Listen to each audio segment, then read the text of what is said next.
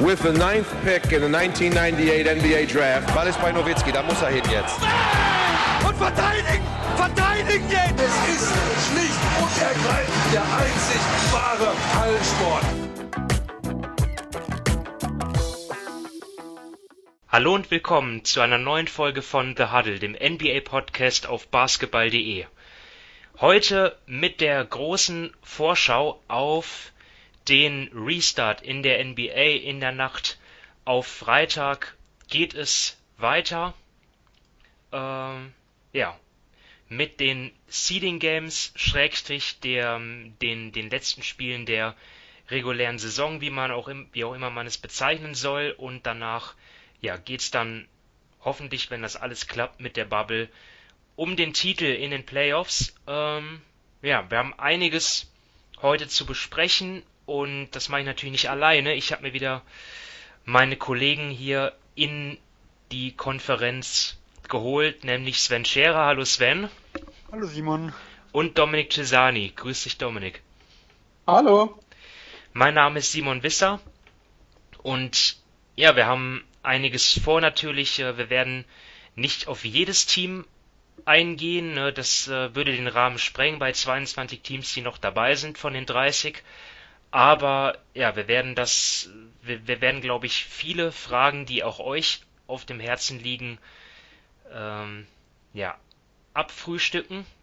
Und eine hat unsere, unser erstes Thema hat jetzt aber zunächst mal nichts damit zu tun, sondern wir haben ja in unserer letzten Folge, habe ich ja schon angekündigt, in weiser Voraussicht, dass da was kommen könnte, ähm, dass wir nochmal über die Knicks sprechen wollen, wenn die ihren neuen Head Coach bekannt gegeben haben. Und das haben sie jetzt getan. Ähm, am vergangenen Sonntag, meine ich, ist es richtig? Ja, Sonntag. Ähm, ja, Tom Thibodeau ist es geworden, erwartungsgemäß der neue Trainer der Knicks. Äh, Fünfjahresvertrag wird er wohl unterschreiben oder wird wohl unterschrieben werden demnächst. Letzte Details werden dort noch ausgehandelt äh, mit dem Front Office der Knicks und dem Agenten von Tom Thibodeau. Aber ja, der ehemalige Erfolgscoach der Bulls äh, soll jetzt auch die Knicks dann in ja vielleicht eine rosige Zukunft führen. Man weiß es nicht. Ja, zunächst mal deine Einschätzung, Sven. Äh, ja, ist erwartet worden, aber du hast ja auch schon gesagt, eigentlich ist es nicht so dein Favorit gewesen. Nee, wie gesagt, also Kenny Atkinson war mein Favorit weil er einfach, was modernen Basketball angeht und was halt auch die Entwicklung äh, von Spielern äh, in den letzten Jahren einen deutlich besseren Eindruck gemacht hat. Trotzdem, ich bin nicht unzufrieden. Also äh, es gibt einige Stimmen, sowohl im Knicks-Fanlager, äh, wie aber auch gerade auf Basketball-Twitter, die Tom Thibodeau als ja, als, als schlechte Wahl nehmen und die jetzt dann schon schreien, bei den Knicks wird sich nie was ändern. Äh, in der Hinsicht, also so weit gehe ich nicht. Für mich ist Tom Thibodeau ein guter Coach. Äh, ich habe meine Fragezeichen. Das, was in Minnesota abgelaufen ist, äh, hat mir jetzt überhaupt nicht gefallen. Ähm, ich sage auch mal, ich sehe auch absolute positive Dinge. Denn was man bei Tom Thibodeau sagen muss, ist, ähm, in Chicago zum Beispiel waren er und das Front Office, äh, ich sag mal, Spinnefeind. Ich denke, das ist keine Übertreibung. Da hat man viel gegeneinander gearbeitet. Es gibt eine äh, lustige Story, wo es hieß, ja, ähm, sie, sie wollten Deng dann billig äh, verlängern. Da hat dann Thibodeau dann gesagt, okay, ich lasse den so viel spielen und so viel über ihn laufen, damit er richtig teuer wird für euch. Also das sind so Dinge, die halt überhaupt nicht passen. Und in Minnesota hat er ja dann den GM-Posten noch mit übernommen, weil er sowas wie in Chicago nicht mehr haben wollte. Und ich denke, hier muss man halt sagen, die Wahrscheinlichkeit, dass Thibodeau ähm, und äh, Leon Rose eine Einheit bilden. Das ist, äh, das ist jetzt viel größer wie jetzt bei den anderen Teams. Ähm, und ich bin da auch sehr gespannt, was noch nebenbei kommt. Es hieß ja, Mike Miller und Mike Woodson äh, könnten eventuell mit in den Trainerstaff rein. Heute war von irgendeinem Assistenten von Kentucky, der mir jetzt überhaupt nicht viel sagt, äh, zu lesen. Also es gibt noch einige Personalien, die offen sind. Ähm, aber wie gesagt, es ist, es, es gab andere Namen, die mir weniger gefallen haben. Es gibt auch einen mit Ken Atkinson, der, den ich favorisiert hätte. Aber Tom Thibodeau ist ein guter Coach äh, und ich denke, die Knicks sind schon auf einem guten Weg. Böse Zungen haben gesagt, ja gut, ähm, ähm, Thibodeau hat jetzt den Job bekommen, weil er ja gut Freund ist mit Leon Rose, aber wenn man ganz ehrlich ist, also das so so jemand äh, kann Leon Rose ja nicht sein, dass er dort einfach ähm, Thibodeau jetzt nur den Posten gibt aus einer Gefälligkeit heraus, nur weil nur nur weil er ihn mag oder so. Ich meine, er hat ja auch wird ja auch sicherlich Kompetenzen haben, aber äh, ja, Dominik, wenn ich mir jetzt vorstelle, Thibodeau und dieser, dieser Kader, das könnte schon, also ein hundertprozentiger Fit ist es ja nicht, ne? Jetzt äh, lass uns mal überlegen, äh, Thibodeau wird dann der Trainer von, von äh, Lamello Ball, wäre schon kurios, oder? Ja, also ich gut, ich meine, jeder Trainer mit Lamello wäre kurios, sage ich jetzt mal. Gibt da sicher ein paar Spieler, die man nicht unbedingt gleich mit Thibodeau verbindet, aber das war ja auch bei Minnesota zum Beispiel dann irgendwann nicht mehr der Fall. Aber bei den Bulls hat es ja beispielsweise mit den jungen Spielern dann auch sehr gut geklappt. Also ich glaube auch, dass er jetzt nicht die, die aller, allerbeste Lösung ist, die es gibt, aber definitiv auch nicht die schlechteste. Also ich glaube einfach, man, man kann den Trainer sowieso nicht immer nur an, an der Bilanz, die er hatte, beurteilen, denn da spielen noch ganz, ganz andere Dinge eine Rolle. Und bei den Knicks kommt meiner Meinung nach sowieso viel mehr auf das Front Office an, jetzt in den nächsten Jahren, als nur auf den Coach. Und deshalb finde ich Bibido jetzt auch nicht eine komplett falsche Wahl. Also man hat zwar damals schon gesagt, als er bei den Timberwolves angefangen hat, dass er sich ja in seiner Zeit, in der er nicht Trainer war, weiterentwickelt hat, viel, vieles beobachtet hat, gerade auch offensiv. Das hat man dann bei den Timberwolves nicht gesehen. Also da bin ich jetzt gespannt, ob er das inzwischen ähm, folgen lässt oder ob er Assistant Coaches dann hat, die wirklich ihm ähm, offensiv weiterhelfen. Aber ja, ich glaube, es ist ganz okay. Die fünf Jahre Vertrag sind jetzt auch kein Problem, denn wenn man Dolan eines nicht vorwerfen kann, dass er Geld sparen will, also wenn es da, blöd gesagt, nach, nach zwei Jahren nicht klappt, dann ist Dolan das egal, dann wirft er den Trainer auch raus und bezahlt die letzten drei Jahre Abfindung. Also am Geld wird es definitiv nicht scheitern, deshalb ist die Vertragslänge an sich da auch für die Knicks relativ egal. Für Thibodeau natürlich wichtig, da er jetzt das Vertrauen spürt und ich glaube einfach, man muss jetzt ihm und generell dem Front Office ein bisschen Zeit geben und dann kann ich mir schon vorstellen, dass das nicht so schlecht sein wird, wie dann doch einige erwarten. Ja, also die Knicks ähm, auf dem Court werden wir sie dann erst wieder sehen. Ja, wann, wann ist der Saisonstart für 2021 geplant? 1. Anfang Dezember. Dezember ja. 1. Dezember wurde ja mal gesagt, aber das ist ja noch äh, da hieß es ja auch, da wäre die Spielergewerkschaft nicht so mit einverstanden. Genau, ja. Ähm, also das ist ja noch sehr, sehr offen, ob es jetzt wirklich zum 1. Dezember oder selbst wenn alles reibungslos verläuft, ob es dann eher Richtung Mitte Dezember oder Christmas Games, was auch äh, mehr im Raum stand, kommt. Also da ist es schwer, eine Vorhersage zu machen. Ja, also jetzt zunächst mal die Personalentscheidung wurde getroffen und wie das dann letztendlich aussieht, werden wir dann ja noch, noch lange nicht erleben können. Das dauert noch und jetzt widmen wir uns halt äh, dem Geschehen, was jetzt kommt, nämlich äh, die die Seeding Games. Äh, wir haben jetzt auch schon einige äh, Testspiele gesehen und ja, die Qualität war schon ganz ordentlich, also sicherlich besser als das, was man so aus der Preseason kennt, ja, also auch die Starter haben einige Minuten gespielt, ist ja auch logisch, ne, die alle wollen ja auch ähm, sich eingrooven und so viel Zeit ist dann ja auch nicht mehr bis zu den Playoffs. Ähm, ja, also bevor wir jetzt zum Sporting kommen, vielleicht noch eine kurze Einleitung zur Bubble, zur Corona-Situation an sich. Ich glaube, das ist, ja, da kommen wir nicht drum rum. Ähm, ja, also ich, ich weiß nicht, wie ihr das seht, aber für mich ist halt dieses Vorhaben, dieses gesamte Vorhaben NBA Bubble, hängt irgendwie schon am seinen Faden. Also ich glaube, wir haben jetzt so zwei, drei Wochen geschafft und das war ja auch eine Erleichterung dann für alle Beteiligten, als dann diese Nachricht kam, dass es keinen einzigen positiven Corona-Test gab in der Bubble selber. Ähm, ja, aber wir müssen uns dann trotzdem vor Augen halten, dass das ja jetzt noch ja, weitere drei Monate so geht, ne? Und dass das halt wirklich alles gut gehen muss und ähm, dort einige Gefahren sind, die das Projekt Bubble dann zum, zum, zum Einstürzen führen können. Ne? Also wir haben ja auch in den USA eine ganz andere Situation als in Deutschland und in weiten Teilen Europas. Also die Ausbreitung des Virus ist dort ja überhaupt nicht unter Kontrolle gebracht worden.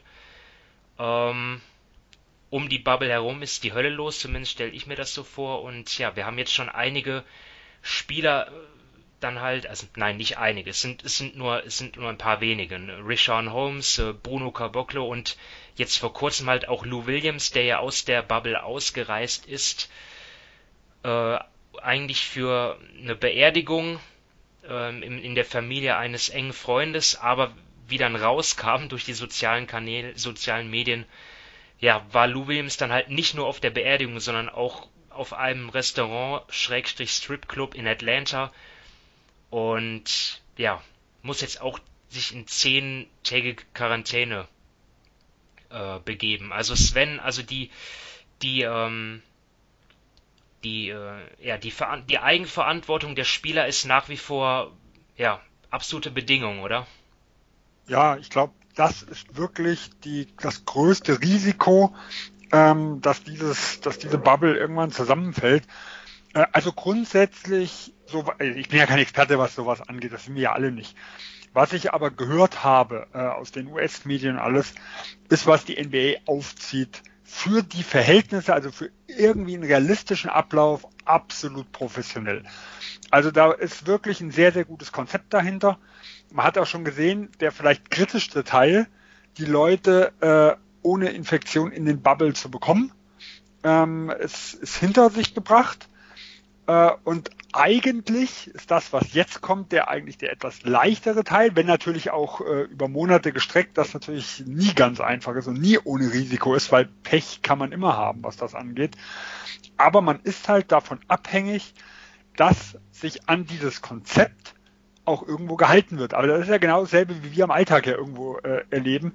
So gut die Konzepte sind, es, ist, es taugt nur was, wenn sich dran gehalten wird. Und das, was halt hier passiert ist, äh, gerade bei, bei äh, Richard Holmes und bei Lou Williams, äh, das sind halt Dinge, da, da schüttel ich wirklich nur den Kopf. Da wird, da wird 150 Millionen investiert.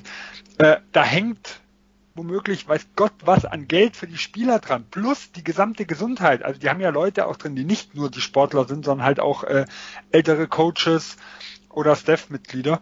Und äh, dann geht Lou Williams, äh, ja, postet das sogar, glaube ich, auf Instagram, wenn ich das so, wenn ich das so mitbekommen habe. Ähm, Bilder, wo er dann nachher behauptet, das ist ja von irgendwann früher, hat aber irgendwelche Dinge an, die er erst seit dem Bubble haben kann.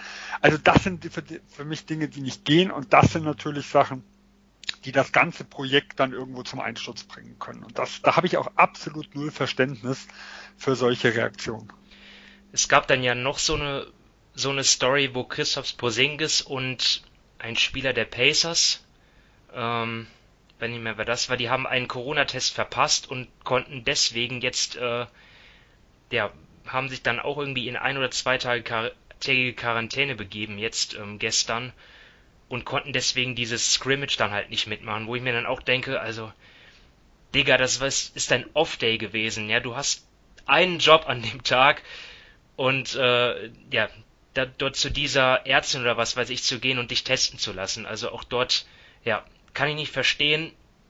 Porzingis verdient 27 Millionen die Saison, also das muss doch irgendwie drin sein und generell auch, ja, ist schon, ist schon wichtig, dass, dass die, ähm, dass die Spieler, ich meine, das gehört zum Profi-Sein dazu, ne? Also ähm, auch, auch sonst, auch ansonsten, die, die Spieler, die bekommen ja nicht nur ihr Geld, ähm, ja, für das, was sie auf dem Platz zeigen, sondern auch drumherum, dass sie sich eben halt, ähm, ja, dass sie auf ihren Körper achten, dass sie sich gesund ernähren, genügend schlafen und jetzt halt in dieser besonderen Situation halt auch, dass sie sich dann auch in, in dieser Bubble dann halt nah an, an die Re Spielregeln halten. Ne? Ich meine, ich kann das alles verstehen, ja, das sind junge Menschen, die meisten in ihren Zwanzigern, die haben bestimmte Bedürfnisse, ja, aber trotzdem, das ist jetzt nun mal, es, es geht ja nicht anders. Ähm, es, es geht darum, den Spielbetrieb dann irgendwie aufrechtzuerhalten und dann halt auch mal über längere Zeit im Hotel zu leben. getrennt von Freunden und Familien. Das ist nicht leicht, ähm, aber ich meine, was ich so an Bildern und Videos gesehen habe, den, den Spielern, denen geht's ja an sich dort nicht schlecht. Also die Hotelräume, die sehen eigentlich gut aus. Ähm, das Essen soll besser geworden sein. Es gibt zahlreiche Aktivitäten. Ja, ähm, Dominik, siehst du sonst noch irgendwelche, abseits von den Spielern selber, irgendwelche Gefahren, irgendwie, die das ganze Projekt gefährden? Ja, ja, ich meine, generell, der Mensch ist einfach immer der gefährlichste Faktor da. Also es sind ja nicht nur eben die Spieler, sondern das sind ja noch ganz, ganz viele andere Personen in dieser ähm, Blase und das ist schlussendlich immer der, der gefährlichste Faktor. Denn eben, sie können noch so viel kontrollieren und alles, wenn die Leute halt nicht das machen, was sie machen sollten, dann besteht immer die Gefahr, dass da ja, wieder etwas ausbricht. Und eben, wie du gesagt hast, bei Porzingis, der ist sicher auch fünfmal am Tag, wird er daran erinnert, dass er heute noch zum Corona-Test muss. Das dann nicht zu machen bzw. zu vergessen, gibt kein gutes Bild ab und hoffentlich haben Lou Williams die Chicken Wings geschmeckt. ja, also mit, mit den anderen Menschen, damit meinst du wahrscheinlich das Hotelpersonal, das ja auch ja, zum Teil täglich ein- und ausgeht und nicht umfänglich getestet werden kann und dann auch die Familien, die dann ab der zweiten Playoff-Woche dann, so viel ich weiß, nachreisen dürfen. Genau, das Problem ist einfach, umso mehr Leute da in dieser Blase sind, umso gefährlicher ist es. Und deshalb habe ich auch am Anfang so ein bisschen den Kopf geschüttelt, als dann wirklich die NBA 22 Teams da in, in die Blase schickte, einem Team wie den Phoenix Suns, die wirklich kaum noch eine Chance auf die Playoffs haben, auch dann rein. Also das sind dann auch wieder, keine Ahnung, was sind es dann 50, 60 Leute, ähm, die man extra dazu noch reinschickt, also wieder 60 potenzielle Gefahren hat. Also ja, umso mehr Leute, umso größer ist die Gefahr. Und ich hoffe, die, die Spieler ähm, und alle Leute, die da drin sind, ja, nehmen die Gefahr wahr und halten sich daran, denn wie man sieht, ähm, zum Beispiel in der Major League Baseball hatte die Saison gerade angefangen. Da mussten jetzt äh, am Montag schon die ersten Spiele abgesagt werden, weil bei manchen Teams zehn Corona-Fälle waren. Also da ist sicher die Blase von der NBA eine sehr, sehr gute Idee, aber schlussendlich müssen sich einfach die Leute an die Regeln halten, sonst funktioniert das nicht. Ich denke, was man nicht ganz vernachlässigen darf, also für mich noch ein kritischer Punkt, äh, so die, äh, also im Umkreis, was die Krankenhäuser angeht. Oh ja. Weil momentan ist die Lage, glaube ich, relativ stabil. Also ich habe jetzt vor, vor drei oder vier Tagen hatte ich einen Bericht gelesen, äh, dass es im, in Orange County, also in dem, in dem Bezirk, ähm, wo, wo Disney World ist, rund, also stabil rund 700 äh, Corona, äh, Corona Behandlungen äh, gibt in den Krankenhäusern. Ähm, das ist seit einigen Tagen oder seit, seit, ja, seit Mitte Juni eigentlich relativ konstant. Es ist, es ist angespannt, äh, so wie man rausgelesen hat, aber noch gut machbar. Also es sind noch gewisse Kapazitäten da. Ich glaube, wenn hier halt mal die, die Krankenhäuser drumherum, wenn das halt mal zusammenbricht, dann wird es auch kritisch für die NBA, weil es kann ja auch ein Notfall in der Bubble passieren, wo man darauf angewiesen ist, äh, Spieler, Trainer äh, oder äh, vom Staff halt irgendjemanden dann in die Krankenhäuser zu bringen. Und da dann eventuell auf Kapazitäten zurückgreifen zu wollen, die nicht vorhanden sind, äh, das ist, glaube ich, was, wo man, äh, was nicht ganz so einfach ist. Also ich glaube, das ist so außerhalb nochmal äh, immens zu beachten, weil man kann sich ja noch so abschirmen, was das angeht. Ähm, die, soweit ich das zumindest mitbekomme, die komplette medizinische Versorgung ist ja im Bubble nicht möglich. Also die können da, natürlich haben die da ihre, ihre Ärzte, ihre Physiotherapeuten und sowas alles dabei.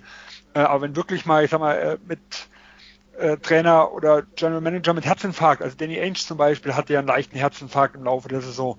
Solche Dinge können ja immer passieren. Und da muss natürlich auch irgendwo die medizinische Versorgung für solche Notfälle gewährleistet sein. Und da ist man natürlich auch darauf angewiesen, dass drumherum das irgendwo passt. Florida ist ja ein Hotspot, wobei jetzt Orange County, glaube ich, nicht so arg betroffen ist wie jetzt zum Beispiel Miami. Äh, also momentan heißt es, Lage ist halbwegs stabil, was das angeht, aber das kann sich ja innerhalb von zwei, drei Wochen auch ganz schnell ändern.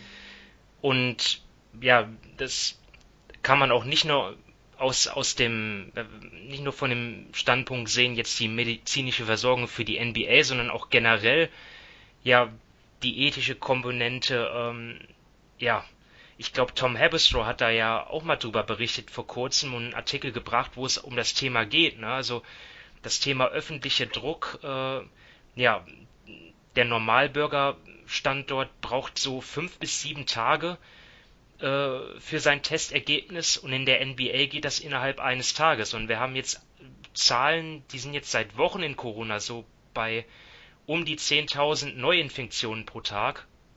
Ähm, in der Spitze waren es vor knapp zwei Wochen 15.000. Also zum Vergleich in Deutschland viermal mehr Einwohner. Äh, ja, da gab es, glaube ich, Anfang Mai zuletzt mehr als 1000 Neuinfizierte. Also das zeigt dann auch nochmal, wie groß dort die Unterschiede sind zwischen USA und, und Deutschland.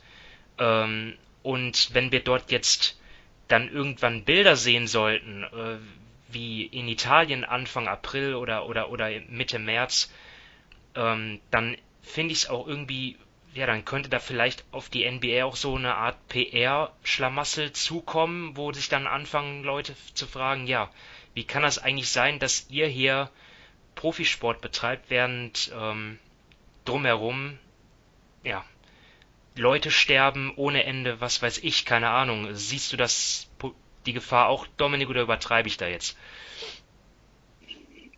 Ich glaube, Den Faktor du übertreibst nicht. Also, ja.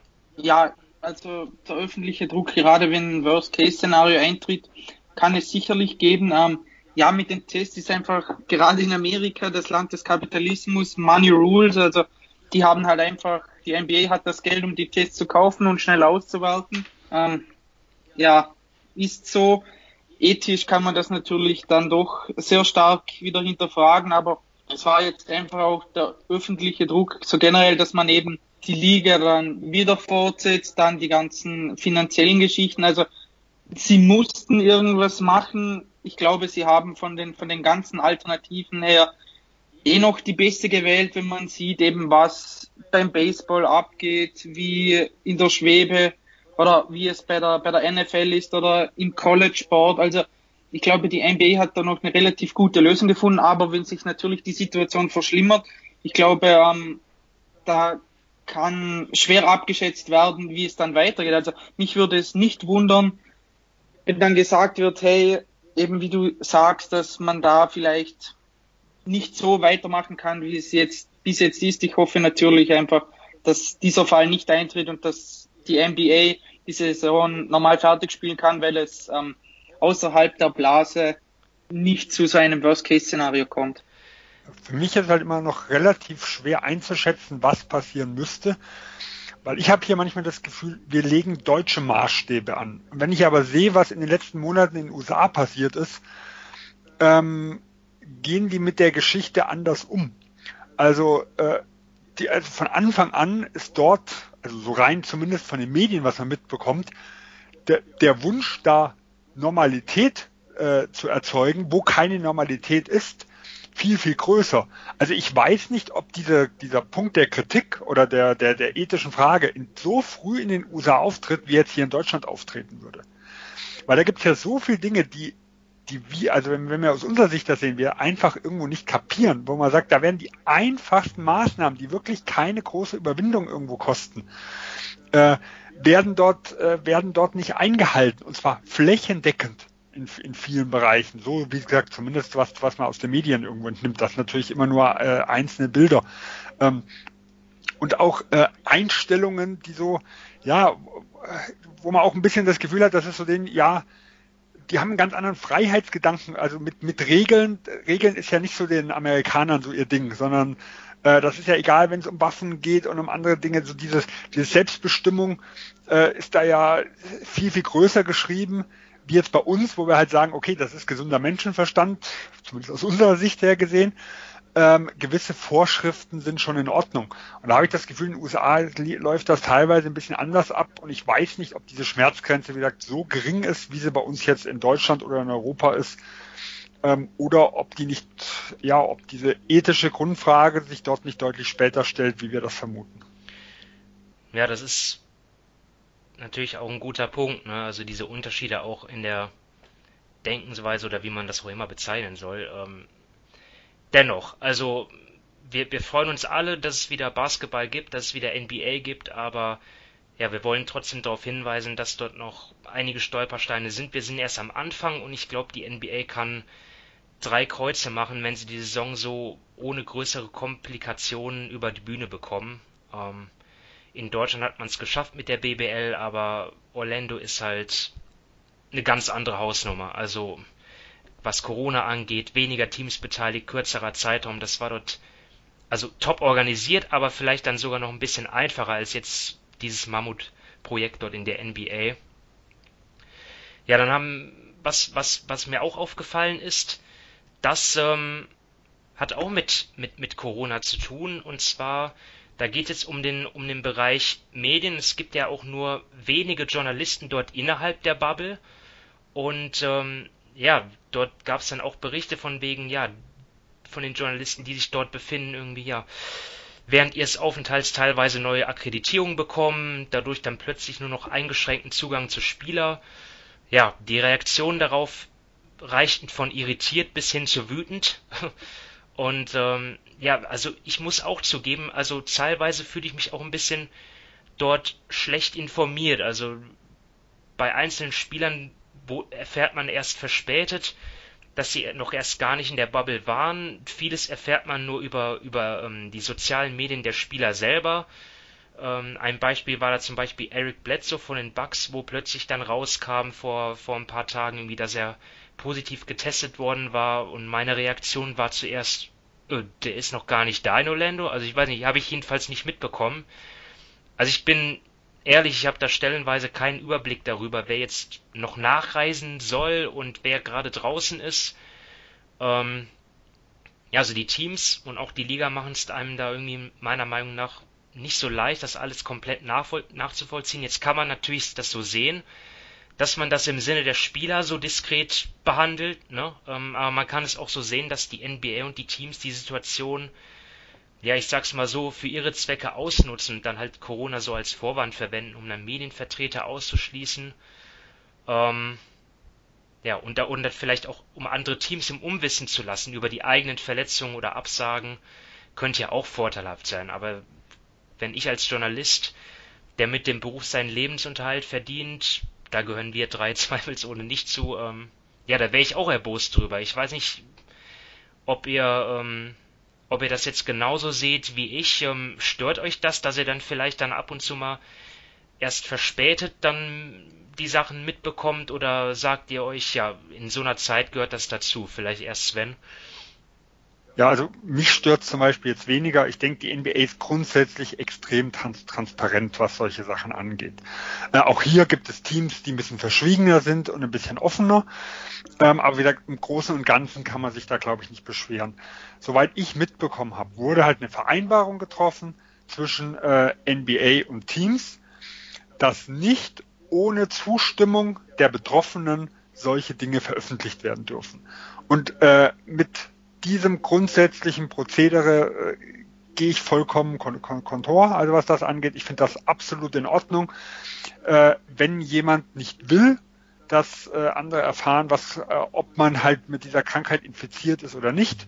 Das sind für mich klare Persönlichkeitsrechte in der Hinsicht, die selbst für solche äh, Ausnahmesportler, die so im, in der Öffentlichkeit stehen, irgendwo gelten.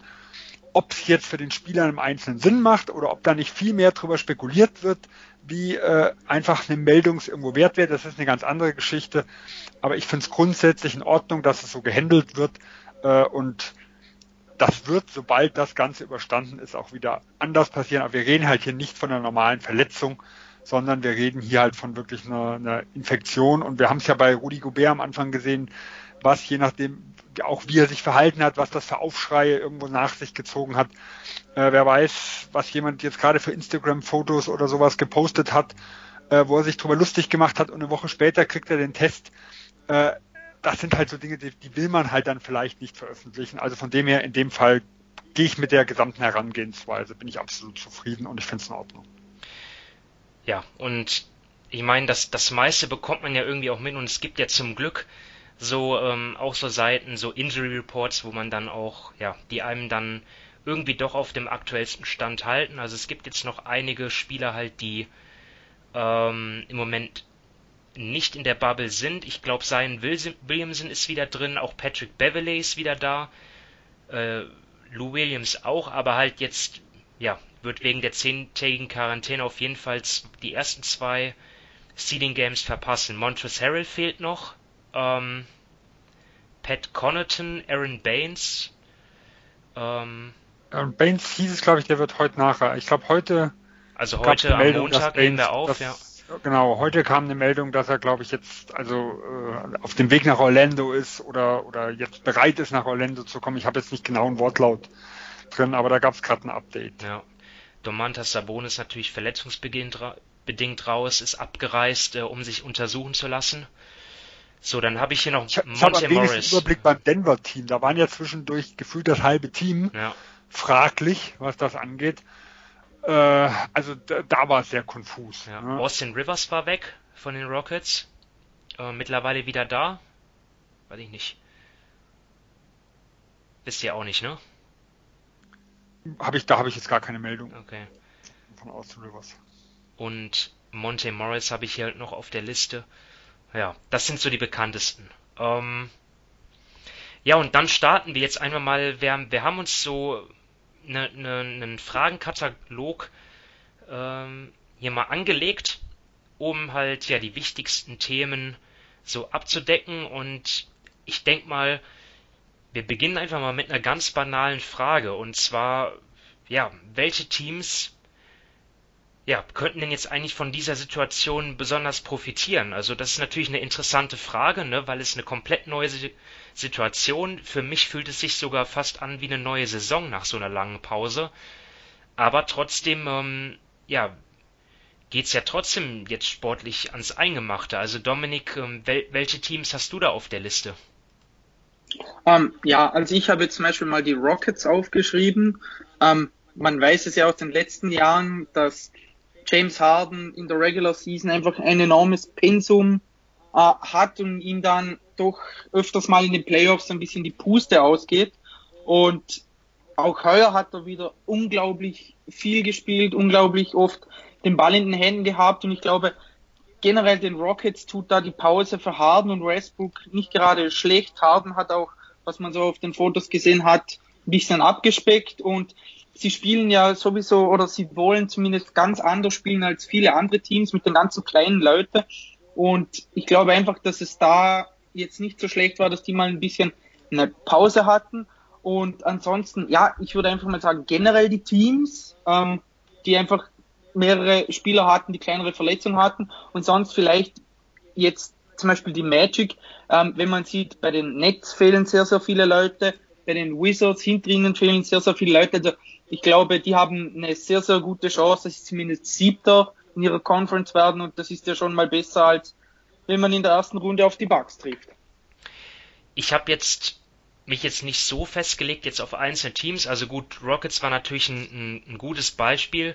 Sehe ich genauso wie du halt der Punkt, ähm, ja, vielleicht weniger Erschöpfung dann in den Playoffs als sonst. Aber allgemein halt auch Teams und auch Spieler halt generell jetzt mal, ähm, ähm, die mit der neuen Situation, also ohne Fans, ja, am besten zurechtkommen. Ich weiß nicht, ob das jeder genauso gut schafft, wenn, wenn, wenn das dann, ähm, das, das so zu handeln. Ich meine, wenn du so eine volle Halle hast, das für, für viele Spieler ist das ja auch ein wichtiger Grund, warum sie das überhaupt machen. Ja, das gibt ihnen dann nochmal den extra Kick. Also das ist sicherlich ein Punkt. Es gibt keinen Heimvorteil mehr. Ähm, auch daran müssen sie, ja, das, da wird natürlich ein Vorteil dann für manche Teams vielleicht wegfallen. Und ich glaube, der Teamgeist könnte möglicherweise auch wichtig sein. Also Teams, die einen guten Zusammenhalt haben, die sich auch außerhalb des Feldes gut verstehen und gerne Zeit miteinander ver verbringen. Denn ja, ich kann mir schon vorstellen, dass irgendwann dann der Lagerkoller reinkickt.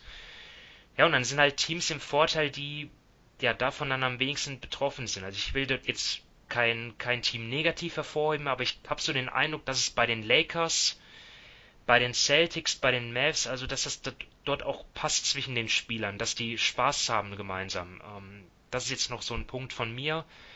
Und dann habe ich vielleicht noch die, die Raptors und die Miami Heat auf dem Zettel jetzt, weil die einfach von Corona und auch ansonsten von Wehchen eigentlich überhaupt gar nichts abbekommen haben. Ähm, ja, Sven, hast du sonst noch Punkte auf deiner Liste? Also für mich war es zum Beispiel, die Punkte, die du gebracht hast, Simon, waren, war für mich was, wo ich sage, das finde ich von außen extrem schwer zu beurteilen. Deswegen habe ich das zum Beispiel aus meiner äh, aus meiner Kalkulation irgendwo rausgelassen. Ja, wir, wir, können es nicht beurteilen, aber es sind trotzdem Punkte, die wichtig sind. Also genau, genau, absolut, definitiv. Ja, ähm, aber wie gesagt, gerade so lange zusammen, das, das hat es so noch nie gegeben. Deswegen habe ich das zum Beispiel eher rausgelassen. Ich habe mir einfach mal überlegt, äh, aus meiner Sicht, ich habe ein bisschen äh, Respekt vor, davor, wie man, wie schnell die als Team irgendwo wieder zusammenfinden. Äh, ich habe, also ich finde es deutlich leichter zu sagen, der Spieler selber hält sich irgendwo in Form, wie äh, als Team, wo man als Team jetzt monatelang nicht trainieren konnte, dass so dieses ganze, äh, ja, dass, dass der Teambasketball und sowas, das kann ich mir vorstellen, das dauert alles ein bisschen länger. Also ich glaube, dass Teams so mit, mit Superstars, am, zumindest am Anfang, mal sehen, wie lange, äh, einen gewissen Vorteil haben. Äh, und da habe ich, deswegen habe ich die Rockets, finde ich zum Beispiel auch, äh, was das angeht, sehr interessant, äh, weil Harden spielt, äh, hat ja viel Isoball gespielt in der Hinsicht. Ähm, also wenn er selber fit ist, ist das schon eine tragende Kraft. An Nummer eins habe ich aber jetzt die LA Clippers, weil die haben, was Stars angeht, mit Leonard und George sind sie auch gut besetzt. Ähm, was ich aber so ein bisschen unterschätzt teilweise finde, das ist das, was ich bei den Rockets so ein bisschen das Problem habe, ähm, ist, ist so einfach die Tiefe. Weil wir haben jetzt gerade mit Lou Williams eine Situation, wo ein Spieler äh, aus Dummheit zehn Tage aussetzt. Wir haben bei anderen Spielern, die zum Beispiel zu Geburten fahren, wo vielleicht irgendwas äh, in ihrem privaten Umfeld passiert, die dann plötzlich nicht nur mal einen Tag abreisen, wie es in normalen Playoffs wäre, sondern die plötzlich mal vier, fünf, sechs, sieben Tage fehlen könnten.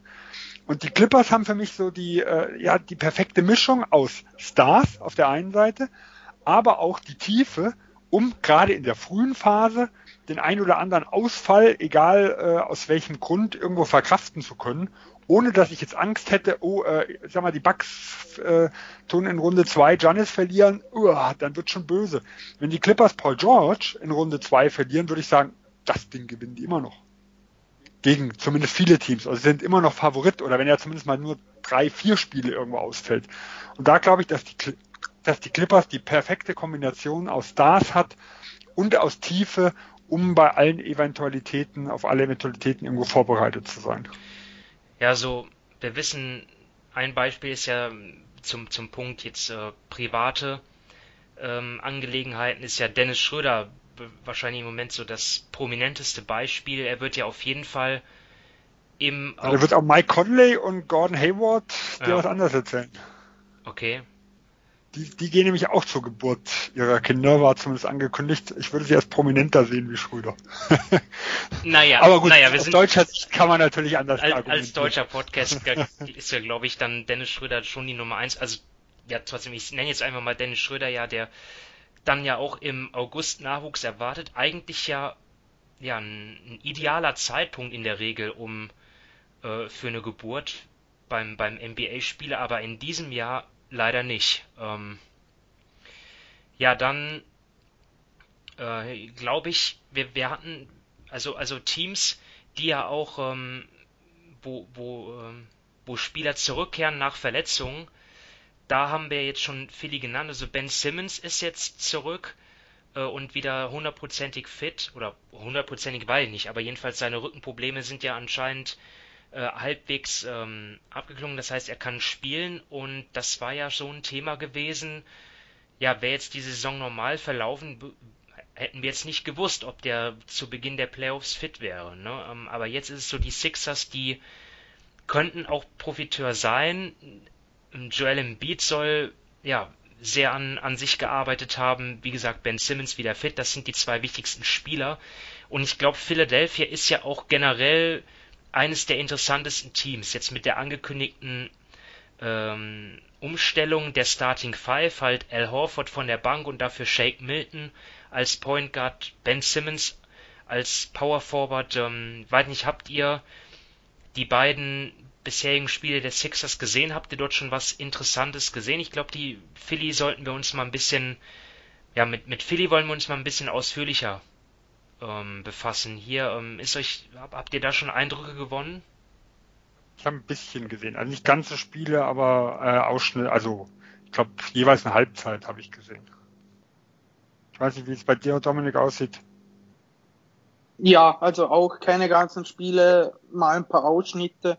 Und ich muss sagen, für mich hat sich jetzt bisher noch nicht so wahnsinnig viel verändert. Und allgemein finde ich die Diskussion da um Hofford, also ich finde jetzt nicht, dass da schlussendlich bei Philadelphia irgendwie ein ausschlaggebender Punkt ist, denn es geht ja irgendwie nicht darum, ob Horford startet, sondern wie viele Minuten das Trio Simmons, Embiid und Horford zusammen in einem Spiel sieht.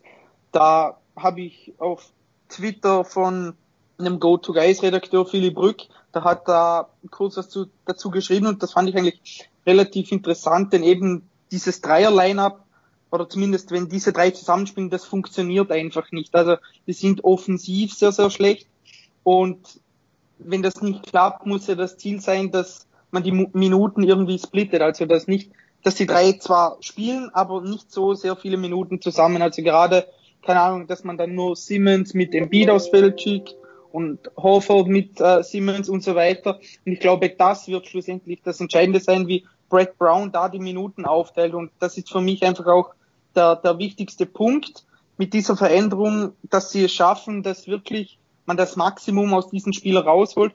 Und wenn das, keine Ahnung, mit, mit unterschiedlichen Lineups ist, dann muss das so sein. Und ich bin eben darauf gespannt, denn ähm, diese Lineups haben ja eigentlich in, in den, äh, in den äh, in der Regular Season sehr, sehr selten zusammengespielt. Gerade also das Lineup zum Beispiel mit äh, nur Embiid und Al Horford. Ähm, die haben in der Regular Season wenig zusammengespielt und da bin ich gespannt, wie er das jetzt irgendwie handhabt, denn ob jetzt ehrlich gesagt Jake Milton startet oder nicht, macht für mich nicht so den großen Unterschied, denn Ben Simmons wird trotzdem den Ball in seinen Händen haben, denn sonst, ja, das ist seine große Stärke, sonst kann man ihn ja vergessen, wenn man jetzt plötzlich jemand anders den Ball in die Hand drückt. Ja, und das haben wir auch in Spiel 2 jetzt schon gesehen. Also äh, Ben Simmons ist schon überwiegend der, der, der Ballhändler äh, wie die Position lautet, spielt ja keine Rolle und äh, Shake Milton ist derjenige, der ein bisschen mehr Offball spielt. Ich finde es trotzdem, wie gesagt, sehr, sehr interessant. Äh, du hast ja auch richtig angesprochen, ich glaube, der Hauptunterschied daran ist halt, ich glaube, durch diese neue Starting Five lassen sich die Minuten leichter stackern, weil ich habe von Anfang an nicht dieses Trio drauf. Ähm, da, da muss ich nicht nach zwei, drei Minuten schon die erste Auswechslung vornehmen, um die quasi zu trennen. Mir gefällt das Lineup vom Fit her mit äh, Milton statt Horford schon deutlich besser, weil man hat einfach mehr Spacing äh, um Embiid und Simmons und das sind die zwei, wo es nun mal hauptsächlich drum geht. Also wir haben jetzt drei Shooter, auch wenn Harris äh, relativ unskonstant ist, äh, hat er ja einen gefährlichen Wurf. Und Richardson kann schießen und in Milton hat zumindest in kleiner Sample Size äh, extrem gut, ge gut geworfen äh, und gilt ja auch als Shooter, also auch bevor er in die NBA kam. Äh, und wir haben halt auch mehrere Leute, die so ein bisschen das, das Ballhandling, äh, das Ballhandling übernehmen können, auch im Pick and Roll. Ähm, und, und Josh Richardson haben wir immer mal wieder so in ganz, ganz kleinen äh, äh, Facetten in der Saison gesehen. Das hat auch mit Ben Simmons zum Beispiel als Screener das ein oder andere Mal ganz gut ausgesehen, aber äh, es ist halt nicht, äh, er ist halt nicht elitär, in Shake Milton auch nicht, aber es gibt halt mehrere Alternativen dazu. Und man muss ja sagen, dass, dass du Horford, Ben Simmons, das funktioniert zum Beispiel richtig gut. Äh, und so lässt sich auch deutlich leichter gestalten, dass Horford und, also wenn das Horford oder Embiid immer auf dem Feld stehen und wenn Beat nicht drauf ist, würde ich auch immer Horford und Simmons draufstehen haben. Und dann wird man nämlich so ein äh, so ein Einbruch wie in den letztjährigen Playoffs, wo äh, Embiid saß und dann halt äh, Craig Monroe oder ähm, äh, ja Marian, äh, Marjanovic war glaube ich noch mit drauf und wer alles da Center gespielt hat. Sowas wird man dann dieses Jahr nicht sehen. Und deswegen glaube ich schon, dass dieser Schritt der richtige ist. Aber man darf sich nicht vorstellen, dass Ben Simmons ein klassischer Power Forward gibt, sondern er wird viel Ballhandling machen, vielleicht etwas häufiger als Screener eingesetzt. Und das finde ich eigentlich ein interessantes Projekt. Also ja, diese Umstellung hat jetzt, glaube ich, auch viel mehr ähm, Aufmerksamkeit bekommen, als, als sie es eigentlich verdient hat. Ich glaube, da war auch ein bisschen Erleichterung mit drin, dass die Sixers mal irgendwas geändert haben, weil so wie sie davor gespielt haben, äh, bis zur Unterbrechung, ja, da, da, das, das, das war ja teilweise ein Elend gewesen. Ähm, sie haben ja ihr Potenzial überhaupt nicht ausgeschöpft. Ich sehe ähm, jetzt natürlich auch so, klar, Ben Simmons wird weiterhin oft den Ball in der Hand haben, aber ja, er, er wird ihn vielleicht nicht jedes Mal jetzt einfach nach vorne bringen. Ja, also dann bekommt er ihn halt man manchmal irgendwie in einer anderen Situation, vielleicht bekommt er mal einen Block gestellt, ja, äh, vielleicht steht er manchmal in der Ecke und wirft von dort den Dreier, das haben wir jetzt auch ähm, gesehen mal, ähm, ja, wenn, wenn, wenn er das hinbekommt, wenn er den trifft, das wäre auf jeden Fall ein Fortschritt. Und ja, aber generell die, die Stärken der Sixers bleiben die gleichen, ne, mit ihrer Größe, mit ihrer, mit ihrem defensiven Potenzial dort einfach jede Offense zu ersticken. Aber die Schwächen, nämlich dass ihnen ja ein, ein oder zwei Shooter noch fehlen eigentlich, die bleibt ja auch. Ne? Also sie hatten Brian, Ryan Brokoff verpflichtet, ähm, der hätte für, für Shooting sorgen können, der hat einen guten Wurf, aber der ist dann letztendlich der dann doch nicht mitgekommen, weil ich glaube, seine Frau irgendwie positiv getestet wurde auf Corona, ich weiß nicht. Jedenfalls, er ist nicht dabei. Ähm, ja, so, so viel jetzt zu den Sixers. Ähm, ja, dann wollen, können wir vielleicht schon zum nächsten Punkt übergehen. Und ja, dort stellt sich für mich die Frage halt, ja, wir haben, haben jetzt die Frage gestellt, welche Teams profitieren eigentlich davon? Und dann ist natürlich auch noch eine andere Frage. Ja, ähm, oder nee, nee, wir machen anders weiter. Also wir, wir, wir haben jetzt hier eine Frage. Wer ist, ähm, da können wir gleich bei den Sixers bleiben. Und zwar geht es für die ja auch darum, sich dann vielleicht noch, was das Seeding betrifft, zu verbessern. Und sie sind jetzt aktuell auf Platz 6, haben aber durchaus noch die Chance, äh, die Pacers zu überholen, auch noch die Heat zu überholen. Und ähm, ja, da stellt sich jetzt die Frage für an euch, ähm, stelle ich die Frage, ja, ist das überhaupt erstrebenswert für die Sixers und, und schaffen sie das und sollten sie das? Weil eigentlich würde das ja bedeuten, sie bekommen in der zweiten Runde dann schon die Bugs. Dominik. Ähm, ja, ich glaube, das kann man auf zwei verschiedene Arten und Weisen angehen. Also eben, es geht im Endeffekt um die Plätze 4, 5 und 6. Die sind ja innerhalb von zwei Spielen, also Miami, die Pacers und die Sixers. Und wenn man sich da mal den restlichen Spielplan ansieht, dann haben die Heat den zweitschwersten, ähm, die Sixers den zweitleichtesten und die Pacers sind irgendwo mittendrin, die haben den 13, also die sind auf Platz 13 von 22. Und ja, die sind alle innerhalb von zwei Spielen, also da würde ich, sage ich mal, den Sixers, wenn sie jetzt, wie wir gerade besprochen haben, mit ihren Minuten Staggering und so weiter, wenn sie das gut umsetzen, dann haben sie sicher gute Chancen oder zumindest ja realistische Chancen auf Platz 4. Die Frage ist halt, ähm, wenn du auf 4 landest, dann spielst du wenn es ganz gut läuft, zum Beispiel auf 5 gegen die Pacers. Das wäre dann in der ersten Runde sicherlich ein leichteres Matchup, als wenn du auf 6 landest zum Beispiel und dann gegen die Celtics musst. Und dafür hast du dann irgendwie, wenn du weiterkommst, in der zweiten Runde ein schwierigeres Matchup. Also ich glaube, es ist schwierig zu sagen. Also wenn ich jetzt eine Prognose abgeben müsste, dann würde ich sagen, dass von den drei Teams ähm, einfach die Pacers auf Platz 6 landen und dann hast du sowieso in der ersten Runde Heat gegen die 76ers. Das ist eine super 4 bis 5 Partie. Und ja, ich meine, irgendjemand muss nachher gegen die Bucks spielen. Und ich glaube, die 76ers sind gegen die Bucks nicht mal von, von, von den Spielertypen her nicht mal so chancenlos. Denn sie haben doch mit, mit Simmons, mit Horford und Embiid drei Spieler, die sie immer wieder auf Janis ansetzen können. Also ich glaube, dass sie von dem Matchup her nicht so mega unterlegen sind, wie man vielleicht denkt. Und deshalb sehe ich da jetzt zum Beispiel aus Sixers Sicht nicht so ein Riesenproblem, wenn sie auf vier landen, denn auf entweder treffen sie in der ersten Runde auf, auf ein sehr gutes Team mit den Heat und haben dann in der zweiten Runde einen sehr, sehr guten Gegner. Oder ja, sie treffen dann irgendwie doch schon früher auf die Bugs. Also ich glaube einfach, dass es ja ist ein bisschen eine Präferenz und es ist jetzt schwierig zu sagen, meiner Meinung nach, ob es für sie von Vorteil oder von Nachteil ist, wenn sie ja zum Beispiel auf vier landen? Also ich sehe es so, also ich an Sixers Stelle würde ich auf jeden Fall versuchen, auf Platz 4 oder 5 zu kommen. Denn ja, der Plan wäre, wenn sie auf Platz 6 bleiben, ähm, also im Moment, also von der Bilanz her sind sie, sind sie ja gleich mit den, mit den Pacers, aber sie sind trotzdem auf Platz 6 jetzt. Ähm, ich weiß nicht warum, wegen der ja, beim direkten Direkt Vergleich, Vergleich oder so, ja. Ähm, also wenn sie auf Platz 6 landen, dann bekommen sie in der ersten Runde Boston. Die sehe ich eigentlich jetzt auf Platz 3 gesetzt. Die haben drei Spiele Vorsprung, drei Siege Vorsprung auf die Raptors, äh, Rückstand auf die Raptors und drei Siege Vorsprung auf die Heat. Dann, wenn sie Boston aus dem Weg räumen würden, bekämen sie in der zweiten Runde vermutlich Toronto. Und dann nach zwei, ja, wahrscheinlich knochenharten Serien müssten sie dann gegen die Bucks spielen. Und ich glaube, dass, ähm, ja, das irgendwie zu, zu tough wäre, um, um, um ähm, den Osten zu gewinnen.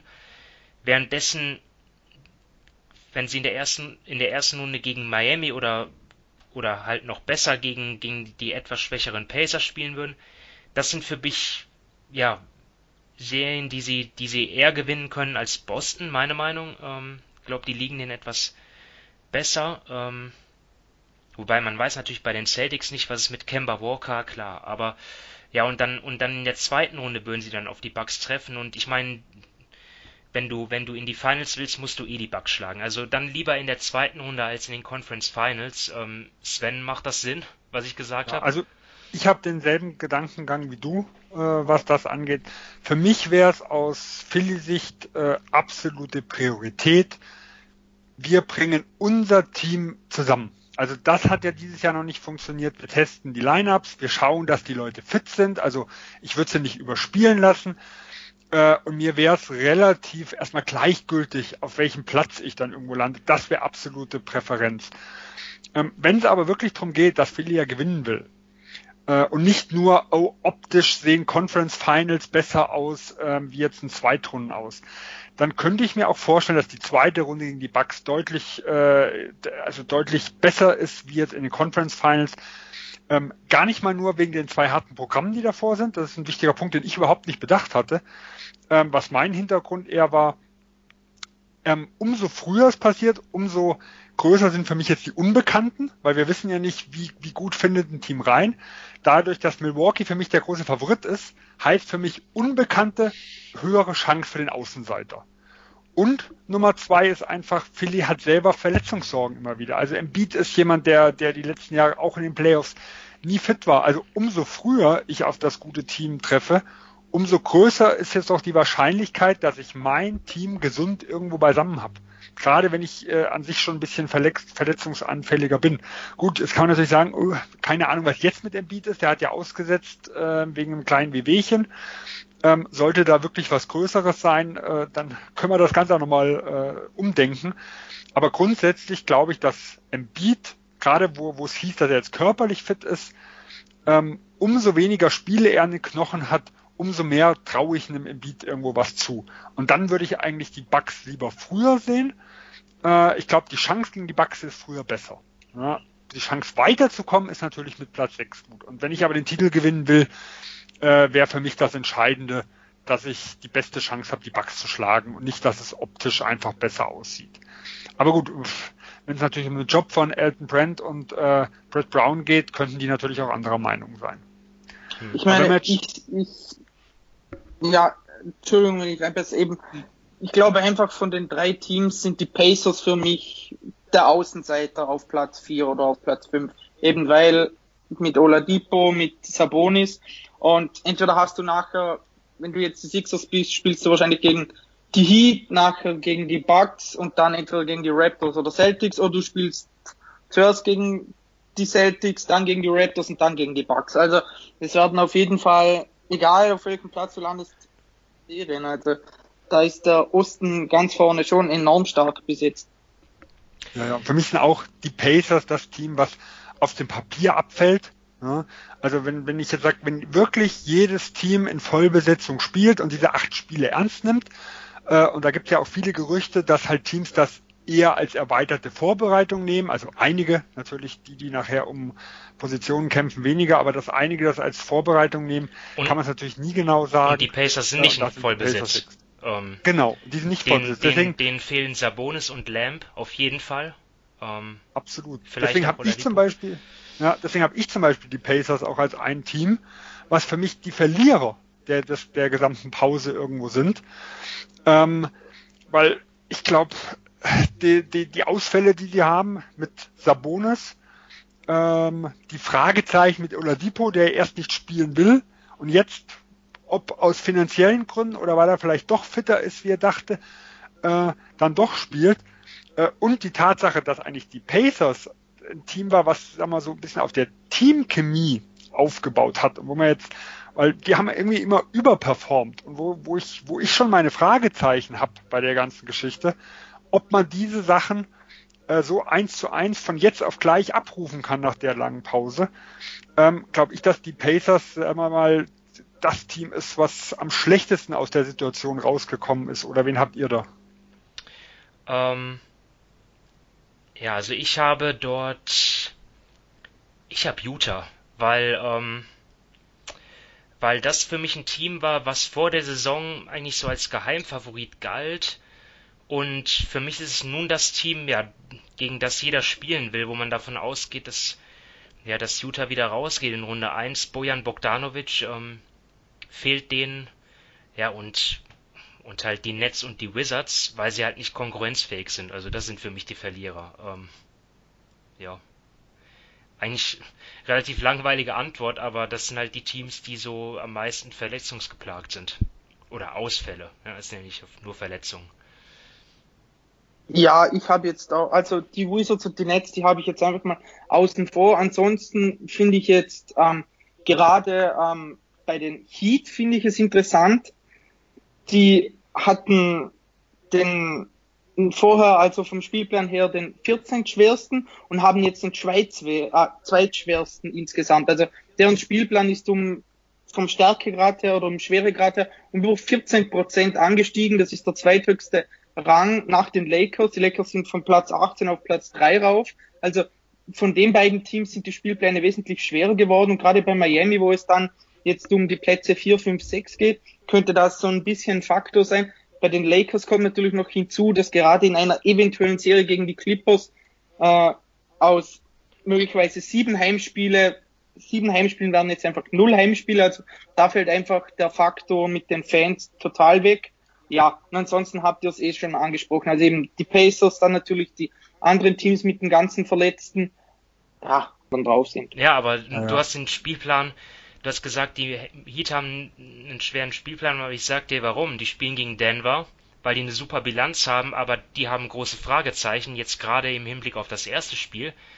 Und danach Toronto, Boston, Milwaukee, wo man nicht weiß, äh, ja, geben die 100 Prozent. Ne? Also mit diesem, mit diesem Spielplanstärke, das, das, das ist auch jetzt gerade mit diesen Seeding Games, jetzt in, die, dieser besonderen Situation, ähm, kann man jetzt, das, das kann man jetzt nicht, äh, ja, ganz genau beurteilen, ob das wirklich dann zutrifft. Ne? War jetzt einfach nur ein Beispiel. Also kann auch sein, dass letztendlich die Heat einen leichten Spielplan haben, weil die Gegner äh, ja einfach nur ja das als Testspiele sehen. Weiß man ja nicht, ne? Oder ja, wir können es natürlich nur auf dem Papier beurteilen. Ja. Was da nachher wirklich wer mit welcher Stärke da irgendwo antritt, da, das ist ein bisschen der Stocher im Dunkeln irgendwo, äh, da wir die Situation ja auch so noch nie hatten. Ja. Okay, also das waren jetzt deine beiden Teams noch, die du äh, im, etwas im Nachteil siehst, Dominik, ne? Die Heat und die Lakers, das ist richtig. Genau, also einfach verhältnismäßig. Genau, verhältnismäßig gesehen. Ähm, ja, ich weiß jetzt letztendlich, ähm, gar nicht, wo wir jetzt weitermachen sollen, Leute. Ähm, habt ihr da irgendwie einen Vorschlag? Wir haben ja noch das Team Kampf um äh, das, die, die, die Fragen Kampf um die Playoff-Plätze. Ähm, dann haben wir noch den Westen. Geh doch von den Lakers und von dem Ding gleich mal auf den Westen. Okay.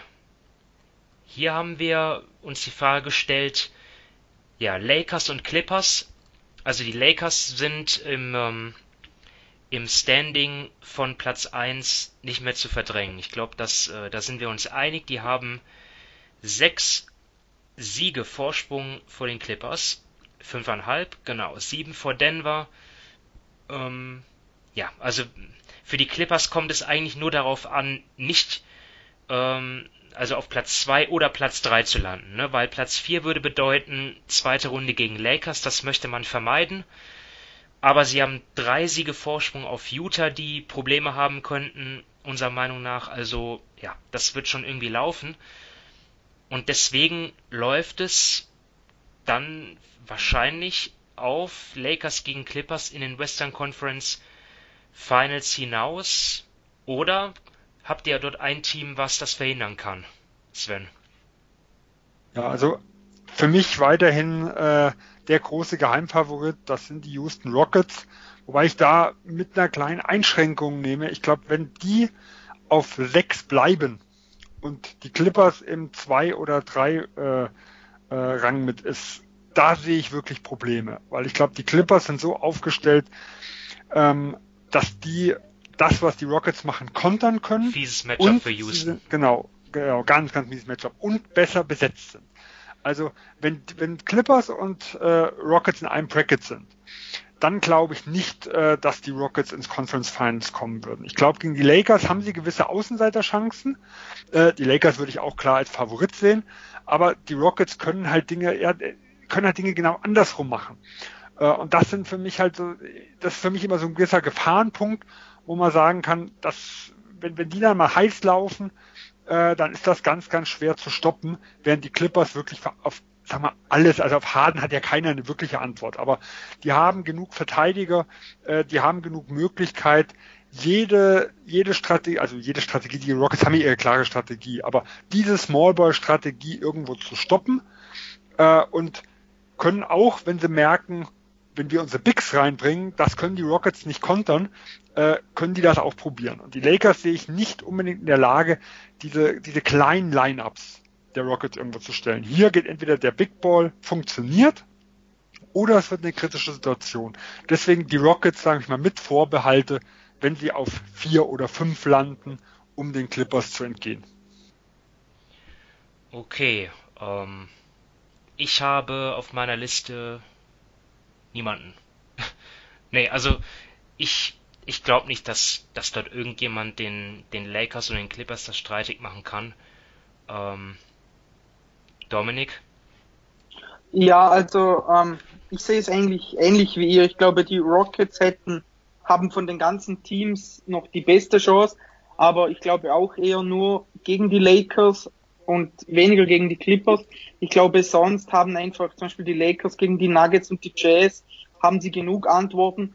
Dallas ist für mich zwar offensiv unglaublich stark, aber da fehlt es dann einfach an der Defense, um über sieben Spiele gegen die beiden irgendwie großartiges zu machen.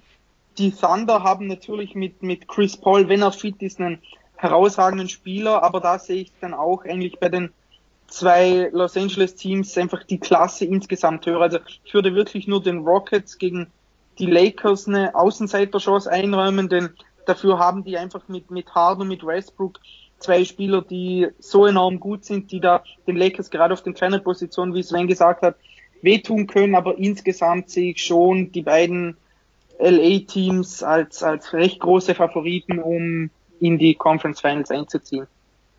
Das ist das Spannendere eher Platz 8 im Westen, oder? Ja, Definitiv. Ja.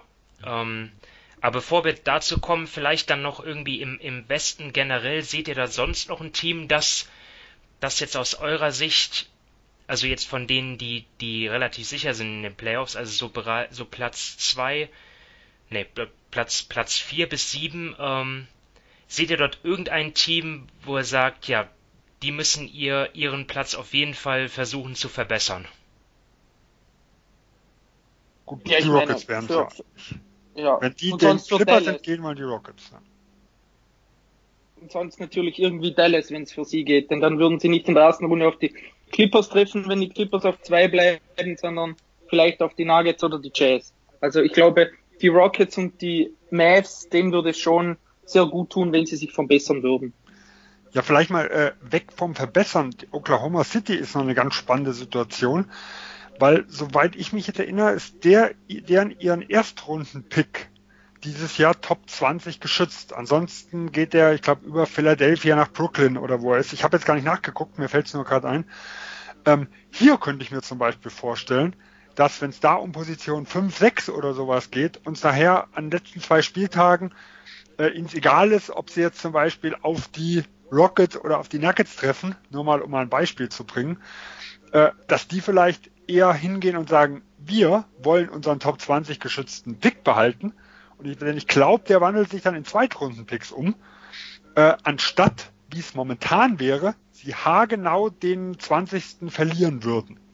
Ja, also das ist das Team, wo ich mir wirklich vorstellen könnte, gerade auch mit dem St. Presti, der schon sehr, sehr, äh, ja, geil, wenn man das so sagen darf, äh, irgendwo ist, die genau in die andere Richtung gehen könnten. Die sagen, okay, wir haben ein gutes Team, ob wir, ob wir jetzt gegen die Nuggets, gegen die Jazz, gegen die Rockets oder gegen die Mavs spielen, das ist uns egal. Solange es jetzt vielleicht nicht unbedingt dann man auf sieben runterrutscht, äh, geben wir gern noch eine Position ab, um unseren Pick zu sichern.